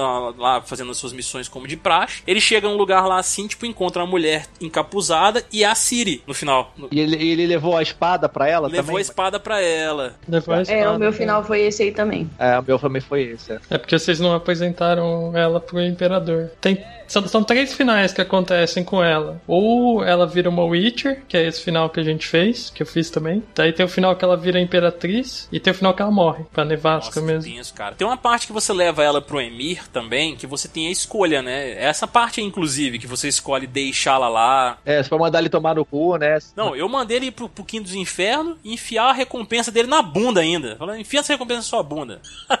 e era uma grana preta ainda. Pois é. Ia demorar pra ele enfiar tudo. É. E o que muda mesmo, eu acho que é o epílogo. Como é que foi seu epílogo, Kai? Você foi. Porque eu acho que o seu deve ter sido tipo o meu também. Você foi lá viver de boa com a, com a Yennefer lá no, numa vida comum, assim. E aparece Ah, naquela, naquele textozinho com uma fotinha. Foi, é, sim, sim, exatamente. Então o meu foi tipo foi igual ao seu. Só que o meu teve um grande problema, porque tem uma quest muito importante no jogo, que é aquele seu amigo lá, o careca lá, lá de Novigrad, ele tava planejando matar o, o rei Radovid. É, o meu também. deu. Cara, eu não consegui fazer essa missão. Então, eu não quis fazer porque eu não quis me meter com política. Eu falei, cara, não vou me meter em política de reis, eu não tenho nada a ver com isso. Ele, ah, garoto, você tá fazendo um grande pecado, porque pessoas como Radovid merecem morrer pelo bem de muitos. Eu falei, Ah, não, eu matei o. Radovid. Matei com gosto ainda. Eu queria matar, mas eu não consegui fazer essa missão. Alguma coisa que eu fiz inabilitou ela. Eu não sei porquê. Eu também, cara. Eu fiz, Deve matei ter, ele deve com ter gosto. passado da assim, parte do jogo que você tinha que fazer a missão. Né? É, caralho, eu fiquei muito puto, porque eu queria matar ele também. Então, porque o meu final é assim, eu não fiz por opção. Eu não quis fazer porque eu não quis realmente me meter nesse caminho. E, cara, a minha simples omissão de fazer uma, uma side quest mudou todo o final do jogo. Porque, Sim. devido a isso, ele, a, Redânia, depois a, o, o Imperador foi perdendo força, Radovid ganhou é, a capital Novigrad e ele começou a vencer a guerra. E como ele era todo maluco, ele começou a matar as bruxas todas, começou a matar os anões, começou a matar os elfos, e, tipo, virou uma loucura de nego sendo morto e queimado pra lá e pra cá. virou um inferno o mundo, praticamente. Pô, ele, ele mata o Emir no final, não mata, ô Teteus? O Emir foi traído, porque ele perdeu É. força e, Ah, e a galera deu golpe nele lá, entendeu? Pra tomar poder e ficou todo dividido o império. E nisso o Radovid ficou mais forte, com a religião do lado dele e conseguiu vencer a guerra, Verdade. entendeu? Só que ficou o mundo todo foda, todo racista e tal, e tipo, foi bizarro. E só que o Geralt foi viver a vida dele isolado com a Yennefer, foda-se. entendeu? Foi meio que isso que aconteceu no meu. Não sei o que acontece se ele morreu, no caso da Carol. O que aconteceu? Eu não pensei duas vezes dele morrer, mano. De matar ele, de ajudar a matar ele. Só que aí depois o carequinha lá, que eu sempre esqueço o nome, virou o Lazarento, né? Mas aí não tem esse final todo bizarro, não, né? Que a igreja tá Não. queimando. Não. E é isso aí, cara. E daí acaba o Witcher 3. E pra gente citar rapidamente só as expansões que aconteceu, porque o cast tá grande. são mais recentes também, né? Além de ter vários DLCs gratuitos ali pra quem comprou o jogo, você ganhava um monte de coisa de aparência, de quests extras, né? Roupas. Muito legal da parte da CD Projekt. Mas tinham grandes expansões, inclusive uma com 10 horas, a Hearts of Stone, e a Blood and Wine depois, que saiu em 2016. Nossa, Com 20 horas de jogo, cara. Tanto que eu nem consegui fazer todas as side quests, só joguei ela agora, esse ano. 20 horas se você for rápido, né, no Bloodwine. Exato, cara. E a Hearts of Stone, que não é Hearthstone, calma É. aí. Não é um joguinho da Blizzard. É legal porque a história. É... Você chegou a jogar essa, Caio, também, né? É, a Hearthstone eu joguei. Blood and Wine, que eu ainda não joguei, que a gente vai lá pra Tocinho. Tocinho. Sim. É legal porque na Hearts of Stone ele meio que cresce um pouco o mapa ali, do próprio mapa original do jogo. E você tem que resolver uma quest e você tem que matar um sapo nos esgotos de Oxenfurt, que é uma cidade, né, grande que tem lá. Ai, que sapão cretino, velho. Eu lembro de, do Rodolfo morrendo na live pra caralho pra ele. E essa expansão é legal porque tem o David Beckham, mano. É, verdade. Ah, é verdade, né, velho? Caralho. Personagem foda que é o Olger de Von Everett, né? Que é o, E, o carinha e, do. inclusive, graças a ele, é uma das partes mais engraçadas do jogo, velho. Que é quando o irmão dele lá entra no corpo do Geralt pra ir pra festa bom. de casamento. Porra, cara, eu ri pra cacete naquela festa, velho. Muita risada, Muito cara. bom, cara. Eu aprontei demais lá. Acontece que a, a grande história do jogo é que o, o- eles botam coisa nova, tem o povo Ofiri, que é um povo do Oriente, né? São meio árabes, assim, indianos. E tem o lance de encantamento de equipamentos, tem um monte de coisa nova. E é legal que você mata esse príncipe, esse sapo, você descobre, na verdade, esse sapo ele era um príncipe desse reino Ofiri, né? Dessa galera. E daí o Geralt é condenado à morte e um senhor dos espelhos, que é um cara lá, o senhor espelho Gaunter Odin, que é um carinha aleatório, salva o Geralt e deixa ele com uma marca na cabeça e ele só vai poder ser salvo se ele fizer, fizer o desejo do, do outro cara, que é do Sim. Olguer de Von Everett, que deve ele. É um cara que tá imortal, ele tem realmente um coração de pedra, por isso ele não pode morrer, ele tem toda uma gangue e tal. Você tem que usar os três desejos dele, que um é esse que você falou, que você tem que levar o irmão dele que morreu pra poder curtir uma festa, né, de casamento, é muito bom. Seu espírito dele incorpora no Geralt você começa a zoar. Até E a é legal- do, do Geralt muda muito engraçado, cara. Ele fica com a É. carinha de, de sarrista, assim, é muito comédia. Sorrisinho. A voz, cara, dele é muito incrível, é muito boa essa parte. É muito legal você pegar os prints pra ver o- os screenshots e o sorrisinho dele, carinha de sem vergonha, assim. É, E é legal que você vai no casamento com a Shani, né? Que é uma médica que o Geralt conhece do passado também, que pode ser o seu É. romance do jogo. E você pode pegar a Shani nesse jogo, né? Inclusive. Eu peguei. É. Ah, eu também, eu também peguei. Todo mundo que joga pega, não, não tem como. Você tem que fazer o Geralt feliz. A outra missão você tem que pegar de volta a casa dele, que tem todo um, lote por trás da casa, que seria a casa dele realmente. E o outro que é. Qual era o outro mesmo? Eu lembro que a, a- a missão final, ele, ele entra numa casa lá, acho que tipo, começa a ter umas visões, ela é mal assombrada, uma parada assim, cara. Ah, ele traz a, a rosa, que ele entra na pintura. ah, que ele é. A outra é da pintura. Rosa. Nossa, é muito boa, É. cara. Que ele tem que começar a construir as paradas, né, pra ele poder entender o que tá acontecendo. Entra no quadro. É, Falei pro Caio, cara, isso vai ficar com. Vai tomar umas cagadas aí, porque É, tem umas nossa. horas que você toma uns sustos bem. da mulher dele, de como ele começou a ser corrompido, né? E vender a alma dele pra fazer as paradas, e como a mulher dele É. foi. O casamento dele foi se destruindo com isso, e a mulher dele foi morrendo por dentro, assim, cara, é, é muito É foda. bem sombria essa parte. E você joga tudo dentro de um quadro, então tem toda uma parte artística diferente, como se fosse uma pintura mesmo, maneiro. É meio borradinho, é bem legal. Até que no final você realiza o desejo e você tem que enfrentar o cara, você vence lá o Senhor dos Espelhos, pode vencer ele, e depois acaba, né? Basicamente ali. Nossa, deu uma satisfação de derrotar o Senhor dos Espelhos. Filho da puta.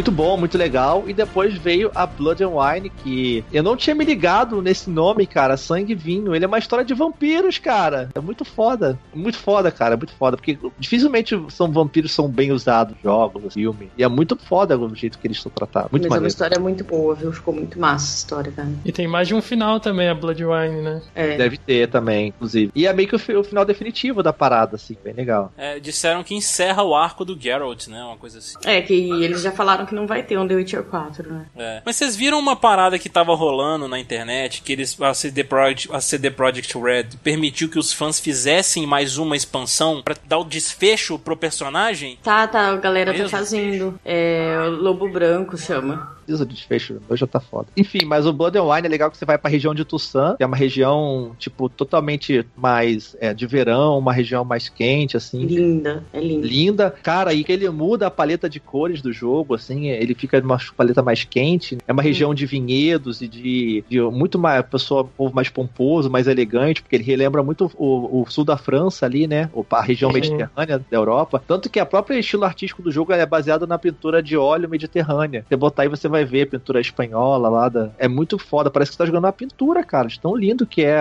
a paleta de cores e a arte do- dessa região. Muito bom mesmo. E você passa pelo mundo de conto de fadas também, né? É muito bonito, é bem colorido, assim, bem caricato. Tipo, cogumelos gigantes. É porque assim, você tem que a princípio encontrar a duquesa que te contratou, tipo a rainha do lugar, e ela quer que você faça um contrato pra você ir até lá e, e resolver uns assassinatos que estão acontecendo na cidade, que tem uma fera matando. Tem até coisas novas, como a nova facção de Gwent, de Skellig, que adicionou no jogo. Tem as armaduras de grão-mestre para evoluir as armaduras de bruxo para até o nível grão-mestre. Tem bônus de você equipar todo o set, é bem legal também. Pude botar minha armadura de gato boladona Isso lá. é uma coisa que eu tenho que ir atrás ainda. Eu botei lá, muito bom. Falta muito. E daí vem toda uma trama de vampiros envolvendo tudo isso. Você descobre que quem tava assassinando a galera era o Deathleaf, que era um vampiro ancião, porque tem os vampiros anciões que são, tipo, muito fodas, não é aquelas é, lamia, aquelas, aqueles vampiros mais simples que aparecem no jogo. Tem aqueles morcegos mutantes. É, né? e você tem um amigo do, do, do Geralt antigo, deve ser do livro, que é o Regis, que é um vampirão boladão lá também. E ele quase morreu e o Deathleaf salvou ele da morte, basicamente. Os vampiros superiores, que eles chamam. E você entra em toda uma trama de vampiros envolvendo a, a parte deles, até que você descobre que no final o Deathleaf estava sendo subornado porque tinha uma amada, uma humana, que capturaram e fez, e fez ele matar essa galera da- dessa cidade, esses nobres né, do reino. E você descobre que a própria amada dele, que era a irmã perdida da duquesa por ser julgada amaldiçoada, que é a Ciana, A irmã é, banida. tipo, é filha da puta, mas eu peguei ela. Era isso que eu ia falar. Spoiler, você pega a biscatinha. Dá pra pegar ela. No mundo dos contos de fadas, ainda por cima. Sabia, Rodolfo? Acho que eu não peguei ela, não, cara. Dá pra pegar. Que ela, ela mesmo tava sendo capturada pra poder daí fazer toda a coisa com o vampiro pra atacar ela. E quando o vampiro descobre, ele fica puto e foi ela que vai destruir a porra toda. Tem muitas coisas no jogo, tem toda uma história, tem coisas de vinho, é, dos vinhedos e tudo mais acontecendo. E você defende a cidade junto com desse ataque dos vampiros, até que no final você tem uma parte que você vai preso no mundo de fadas junto a, com a mulher, né? Com a Ciana, que era a irmã da duquesa, que fez toda a treta, que a Carol falou. E você encontra os três porquinhos, você encontra o, a Rapunzel, cara. A Rapunzel se enforcou, cara, no, É, é trash, né, velho? no próprio cabelo, na torre dela, cara. É Porque como o mundo tá velho, tudo começou a se distorcer naquele mundo, então tá tudo corrompido, é muito foda. Tem a menininha que vende drogas, é muito bizarro. Um chapéuzinho. É muito bizarro. E no final você resolve, você vai e pega a menina lá, que você sobe o pé de feijão lá, você tem que achar os três feijões mágicos e você pode pegar a menina lá, a Ciana, tipo um lance, né, na verdade. É, resumindo, então, Blood and Wine é uma história de conto de fadas distorcido misturado com Vampire Diaries. É isso aí. Tipo isso. Ai, não, Vampire é muito Nada a ver, pô. Não, o, os vampi o vampiro é O foda. vampiro tá com terror. Gente, eu não joguei. Eu, eu, eu não joguei. Teve, eu morri muito nele no- na última batalha, até que eu desisti uma hora de. Que tem uma maneira de que você parar a batalha, né? Você tentar matar ele ou você fugir, alguma coisa assim. Eu tive que fugir porque eu não tava conseguindo matar o desgraçado. Já tava me dando os nervos de morrer. E no final, como é que ficou o final de vocês? Que no final tem o final da verdadeira do, do Geralt, praticamente, né? Vocês conseguiram salvar a Duquesa e tal. Não, no meu a Ciana morre. Aí a, a Yennefer vai pra lá no, no vinhedo dele e fica com ele lá forever and ever. Então, o meu eu consegui fazer a, a Ciana perdoar a Duquesa e uma perdoar a outra, elas se abraçaram, foi mó bonito, viveram tipo de boa uma com a outra, ninguém matou ninguém. E o Geralt ele ganha, junto com uma recompensa dele, ele ganha vi- uma casa no vinhedo, com uma plantação, e o Geralt vai viver de boa. Você pode até fazer upgrade na casa, né? Fazer a casa. É, não, mas a casa ele já ganha logo no início, né? É, você já ganha adiantado. Mas pode É. fazer upgrade pra casa ficar, tipo, moderna, com bonitona. É, e então, tal. aí no meu, eu- a Ciana morreu, mas a Yennefer foi pra lá ficar com ele. E eles vivem lá de boa, né? Assim, meio uma vida É. feliz, cuidando do vinhedo. Eu achei muito bonito. É, Ela até fala, né, que vai, eles vão sossegar o- a periquita, ficar de boinha. No meio eu não lembro direito dessa parte do final, mas eu sei que a Ciana fala que vai perdoar a Duquesa e tudo, uma vai perdoar a outra. Daí elas se abraçam, daí a Ciana pega o broche de cabelo, sei lá, o pino de cabelo, não sei como chama, e mata a Duquesa com um bagulho de cabelo. Nossa senhora. E daí um guarda vai e mata a Ciana com uma virotada na cara. Caralho, cara. Não, no meu é o vampiro que mata ela. Ah, você pegou o lacinho na sidequest do, do, do Mundo das Fadas? Um lacinho, acho que da. Não lembro de quem, cara, que você pega Ah, um laço. lembro. Era um laço que o mago da corte deu pra ela como um token de, de boa sorte, de proteção. Quando o Deathleaf vai tentar matar ela, é, o laço teleporta ela, entendeu? E salva ela. É ah, tipo, não, então é por isso que ela morreu. Tipo um detalhezinho, sabe? Que faz toda a diferença. e eu fiquei muito puta, falei, pô, puta rolê pegar essa mina, trazer ela de volta pra cá no negócio, pro cara matar ela. Vai tomar no cu. Não, é, é muito bem feito, Caio. Você tem que ver, cara. É muito bem feita a história. É. E eu nem joguei as sidequests. eram três finais agora. Todas as sidequests. Isso que é foda, tipo, tem muitos reviravoltas, muitas possibilidades finais. Eu nem sabia da existência desse lacinho. Pois é, cara. Aí se conclui essa saga do Geraldão, basicamente, até então. E vamos ver, né, o que, eles planejam pro futuro da série. Seria legal, acho que um Witcher com a Ciri. Eu Uma- gostaria muito que eles relançassem o, o 1 e o 2 com a mecânica do 3. Puta, seria bom isso aí. Ou, né, ou fazer a história do livro também. Gente, eu estava sem fone pra eu não tomar spoilers, tá?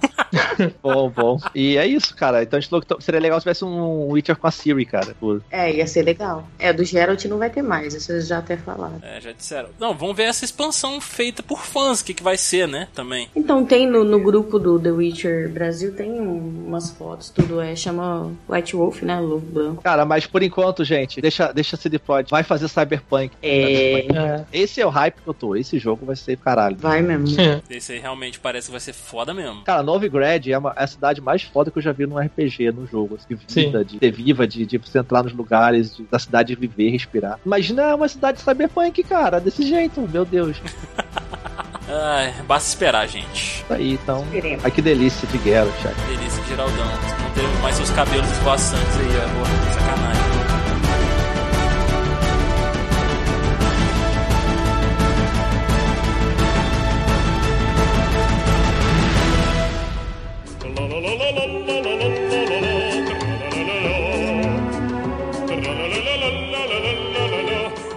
Muito bem, depois de terminarmos esse cast maravilhoso sobre The Witcher, né? Parei aqui o meu cavalo ao lado do carpeado para me despedir do querido bruxão Geralt, que nos deixou aí por enquanto, né? Já que The Witcher não vai mais continuar, para nossa tristeza, então estou aqui me despedindo.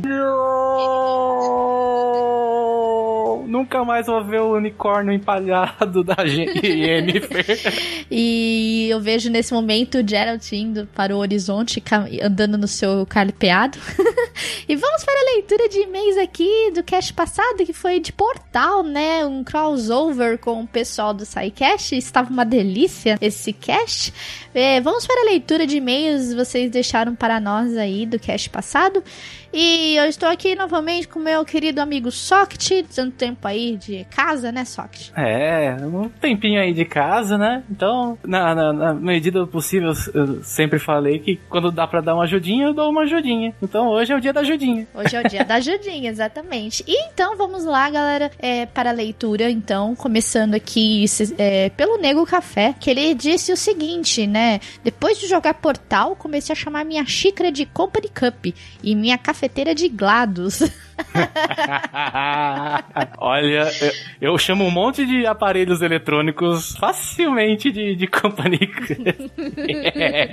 A Company Cup, ela é como se fosse o Wilson do Náufrago, né? Alguém pra você ficar conversando, você cria amizade. E é muito triste o que acontece com a Company Cup, né? No- Você, tipo, você ter obrigado a queimar ela. Meu, vai a merda.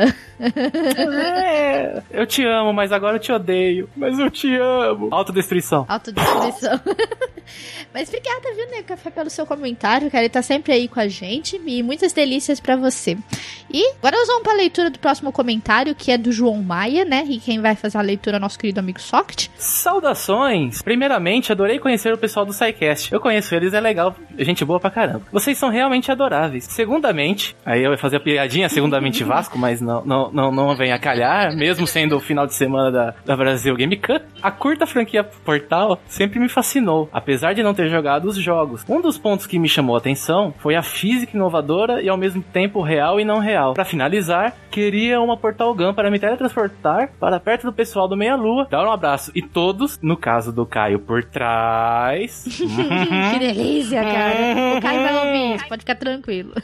Você já pode abrir o portal que ele já tá, tá te esperando. Sim. E agradecer por todos existirem. Ah, É, valeu por- Ah. bonitinho. A Portal Gun é uma das armas, né? É, Não, não adianta, não tem como não falar dela, né? Quem, quem, quem já jogou, quem viu o que ela faz, né? Realmente é uma arma inovadora, né? Ninguém esperava uma coisa assim num, jogo, né? Sim, exatamente. E obrigada, João Maia. Poxa, o que a gente puder fazer pra ajudar as pessoas de alguma forma com o nosso conteúdo, com essa interação com vocês, a gente vai fazer, cara. Tudo aquilo que a gente tiver disponível na nossa mão, assim, que puder ajudar com conteúdo, né? A gente sempre tenta fazer o melhor pra vocês. E obrigada, cara. Obrigada mesmo por esse carinho. Um dia nós iremos nos conhecer, cara. Pode ficar tranquilo que esse dia irá chegar, né? Como chegou um dia pra todos nós, né, Socket? Como, como chegou espontaneamente um dia, né? É, e aí? Vamos nos encontrar no shopping? Vamos! É, pronto. Ok, vamos ao próximo comentário agora do Marinaldo Biboca Papercraft. É assim que eu chamo ele por causa que ele usa sempre o russo. Não, foi meio, foi meio alemão, né? Deixa quieto, cara, é melhor. ele disse o seguinte: devido ao meu comentário ter sido excluído o spam de novo, editei a imagem do comentário e manda anexado. Afinal, eu não sou obrigado a digitar tudo de novo. E nem vocês a usarem OCR numa cor que talvez ninguém enxergue. Peço desculpas porque estava comendo e só tinha mão esquerda. Então vamos ao comentário dele que ele colocou aqui como print. Ele disse o seguinte: no podcast. É tipo uma comida gostosa, muita memória boa quanto a isso, principalmente jogos e livros. Repetindo, minimalismo é vida. Poderia até ter um cast sobre a diferença entre jogos minimalistas e jogos com muitos detalhes e itens. Daria para fazer uma boa comparação com jogos que só upa sua capacidade cognitiva e jogos que precisam upar a capacidade dos objetos, ou seja, comparar esse portal com o Zelda novo. Recompensa? Vou ter que recrutar uma coisa de um comentário que não foi comentado. Esse negócio do treinamento do Turico tem muito a ver com as teorias de psicologia, como Pavlov, Behavior e outros, inclusive estão incluídas nas teorias da construção da personalidade das crianças e mesmo da criação. É tudo muito simples, como a criação de hábito a partir da tríade gatilho, ação, recompensa. Por exemplo, muitas pessoas comem ação porque estão com fome, gatilho, e sentem o prazer da saciedade, recompensa. E até os sistemas de mudança de hábito se baseiam nessa tríade. Sinceramente, não tente explicar física de jogo. Dá para fazer muitos podcasts só com discussão de física de jogos. Tipo Mario, quem consegue alcançar quase três vezes a própria altura concentrando, concentrando no chão? Dos comentários. Foi resolvido em parte, foi reportado spam e acho que foi por causa de alguma simbologia que eu fiz. Aprendi a lição, mas vou continuar comentando separadinho e bonitinho. E eu tinha dito que queria jogar os cofres mais novos por causa da Poison. Só que a Poison é do Street Fighter. É tudo bem, é tudo jogo de luta. é tudo igual, né? Só muda endereço. É, tipo quem, Kyo, é mesmo, mesmo nome, tá no mesmo jogo. Que, pera. Prefiro Tekken, só não curto mais a Ana Williams por causa do filme bosta que fez ela e a Nina aparecer em duas vadias de quinta. Imagina só, duas assassinas, inimigas agindo como duas vadias, nem aí pra própria briga. Prefiro a Lily Rochefort. Ainda assim, prefiro os vilões. Cagar deveria ser um momento de reflexão, pois é um momento necessário a cada ser vivo. Um momento que nos lembra que toda ação gera uma reação em cadeia. É, o complemento, né? É porque é, é, é, def, é defecando que se aduba a vida, né? Nossa, que merda, cara, de comentário. Esse conteúdo escatológico não é o foco. não, não. Mas obrigada, viu, Marinado, pelo seu comentário. E desculpa, cara, a gente tava. É, eu não sei o que tá acontecendo com o Discos. Ele não tá processando os comentários de alguma. Não sei por que ele não tá processando seus comentários. É, talvez também seja por causa do seu nome, que tá em russo. Talvez você pode tentar mudar e tentar de novo, cara. Às vezes é isso. Às vezes ele tá achando que é spam porque você, o seu nome não é daqui, entendeu? Tenta mudar, ver se muda alguma coisa. Às vezes é como o servidor, ele, tipo, meio que tá associando com o Brasil, então talvez o seu nome não esteja muito, muito associado a, a aqui, né? Sendo em português, né? Mas obrigada, viu, Marinaldo, pelo seu comentário, cara. Obrigada mesmo. E vamos ao próximo comentário, então, Socket? Vamos para o próximo comentário. O do Francisco das Chagas, que tá. Esse servidor está de sacanagem. já mudei de Wi-Fi, já fui pra faculdade, usei o Wi-Fi da faculdade e mesmo assim está levando 12 horas para baixar o cast. Só. Só 12 horas, né? O que, que, é do... que, que é 12 horas? O que, que são 12 horas? Não é nada, cara. É tipo, é tipo no começo que eu entrava na net de escada pra jogar Gunbound. Quando eu baixei o Gunbound, levou 12 horas. Nossa, cara, que tristeza. é, pode ser ela, está de zoeira, né? Casanete, com a minha cara. E lá do Sua Maldita. É, pode ser a Gleidos, né? pode ser ela, né? Mas realmente, no dia que o cast de portal foi lançado, tava com problema no servidor.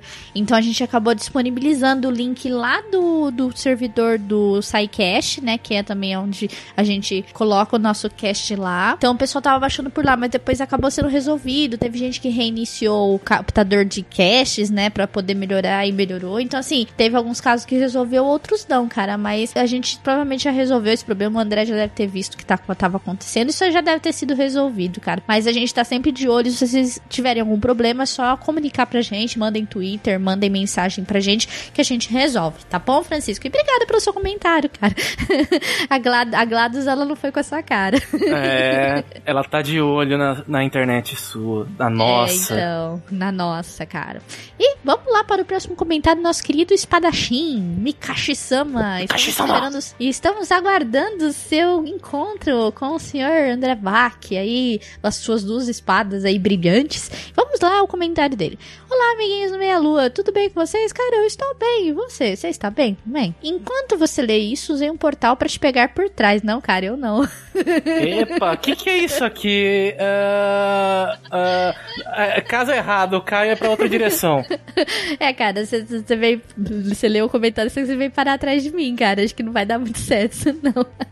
Conheci a franquia um tanto tarde, 2011, por conta de um gameplay visto no YouTube. Comecei a jogar o primeiro e quando percebi, não parei nem para comer. Já era de noite quando finalizei o game e estava babando por mais que nem uma hiena louca. Creio que o primeiro título, até por ser curto, é tecnicamente perfeito, fechadinho. Há quem diga que o 2 possui imperfeições, mas é justificável pelas inovações inseridas e a campanha prolongada em relação ao seu predecessor. É, é maravilhosa a satisfação de passar daquela sala desafiadora. A GLaDOS, um show à parte, com seus diálogos maravilhosos. Se eu pudesse, teria a GLaDOS no meu celular. Seria uma delícia ouvir aquela voz robótica proferindo frases sádicas. Que medo de você, cara. As atualizações de vírus foram realizadas. Nossa, que medo, não gosto de ter uma voz assim, não. Eu já assusto com a voz do Avast, cara. Tenso. Cave Johnson era um homem visionário, da maneira mais desumana e psicótica que a visão de progresso possa parecer. Talvez se afundara tanto se oceano pessoal de cientificismo que os outros não passavam de experimentos. Não há o porquê de ter empatia com ratos, certo? Só são ratos. Talvez se fossem beagles as pessoas ligassem. É. é após terminar os dois títulos, recomendo também que procurem o portal Stories. Mel, não jogue esse antes do 2, porque ele é bem mais difícil, sério. Acho que eu nem preciso pedir o tema do, do próximo episódio, né? Orange Box, Valve, mesmo universo de portal. I do what I must because I can. I do what I must because I can! Ai, obrigada, Mikash-san, pelo seu comentário. É, a Gladys é legal, cara, mas eu não gostaria de ter a voz sádica dela, não, cara. É, é meio tenso. Não dá, cara. Não dá. Eu acho que eu trocaria a voz da, da Gleidos pelo Darth Vader fácil, fácil. Não, a do, a do Darth Vader é da hora. Seu café está pronto. Ele com asma, né? Acabamos os comentários de hoje aqui e agradecemos a todos que têm deixado comentários nos nossos caches. Lembrando que se você está ouvindo isso pelo portal do Deviante, é, você vai ter seus comentários lidos lá no República. Então vocês vão receber a data do República certinho. Pode ser em live, pode ser gravado. Então fiquem de olho lá se você deixou comentário lá no portal Deviante. E também lembrando, galera, que temos as nossas redes sociais, queridas redes sociais que vocês podem entrar em contato com a gente também é o nosso Facebook, a página do Facebook. Temos o nosso canal de live streams lá no YouTube, então você pode entrar em contato com a gente lá nas lives diretamente, deixar sua mensagem e assistir, né? A gente joga de tudo lá. Nós vamos chegar lives do Meia Lua. Temos também um grupo no Facebook também voltado não somente a postar a data das lives, o horário, mas também é, a gente posta várias coisas, conversa com a galera lá. Então entrem lá no nosso grupo no Facebook também. O link estará na descrição do cast. Também nos acompanhe pelo Instagram, no Twitter, né, no arroba meialuafsoco. E se você vive numa caverna e não gosta de mandar nem Twitter, nem Facebook, você pode mandar um e-mail pra gente através de contato arroba. E por hoje é só. Agora vamos aqui nos ajeitar, né, Socket? Depois dessa longa leitura, vamos nos ajeitar, preparar a nossa cavalaria, cavalgar até o horizonte, né? Ver o sol ali. É, eu vou aproveitar, arrumar a cela, pegar o rumo e devagarzinho, né? Indo na direção do sol se pondo ao longo de uma estrada de coqueiros, de uma praia. Coqueiros? É, eu vou pra praia primeiro, depois eu viro pra São Paulo no VGS. Mas obrigada, gente. Nos vemos no próximo cast. Um beijo para todos vocês e fomos. Falou, galera.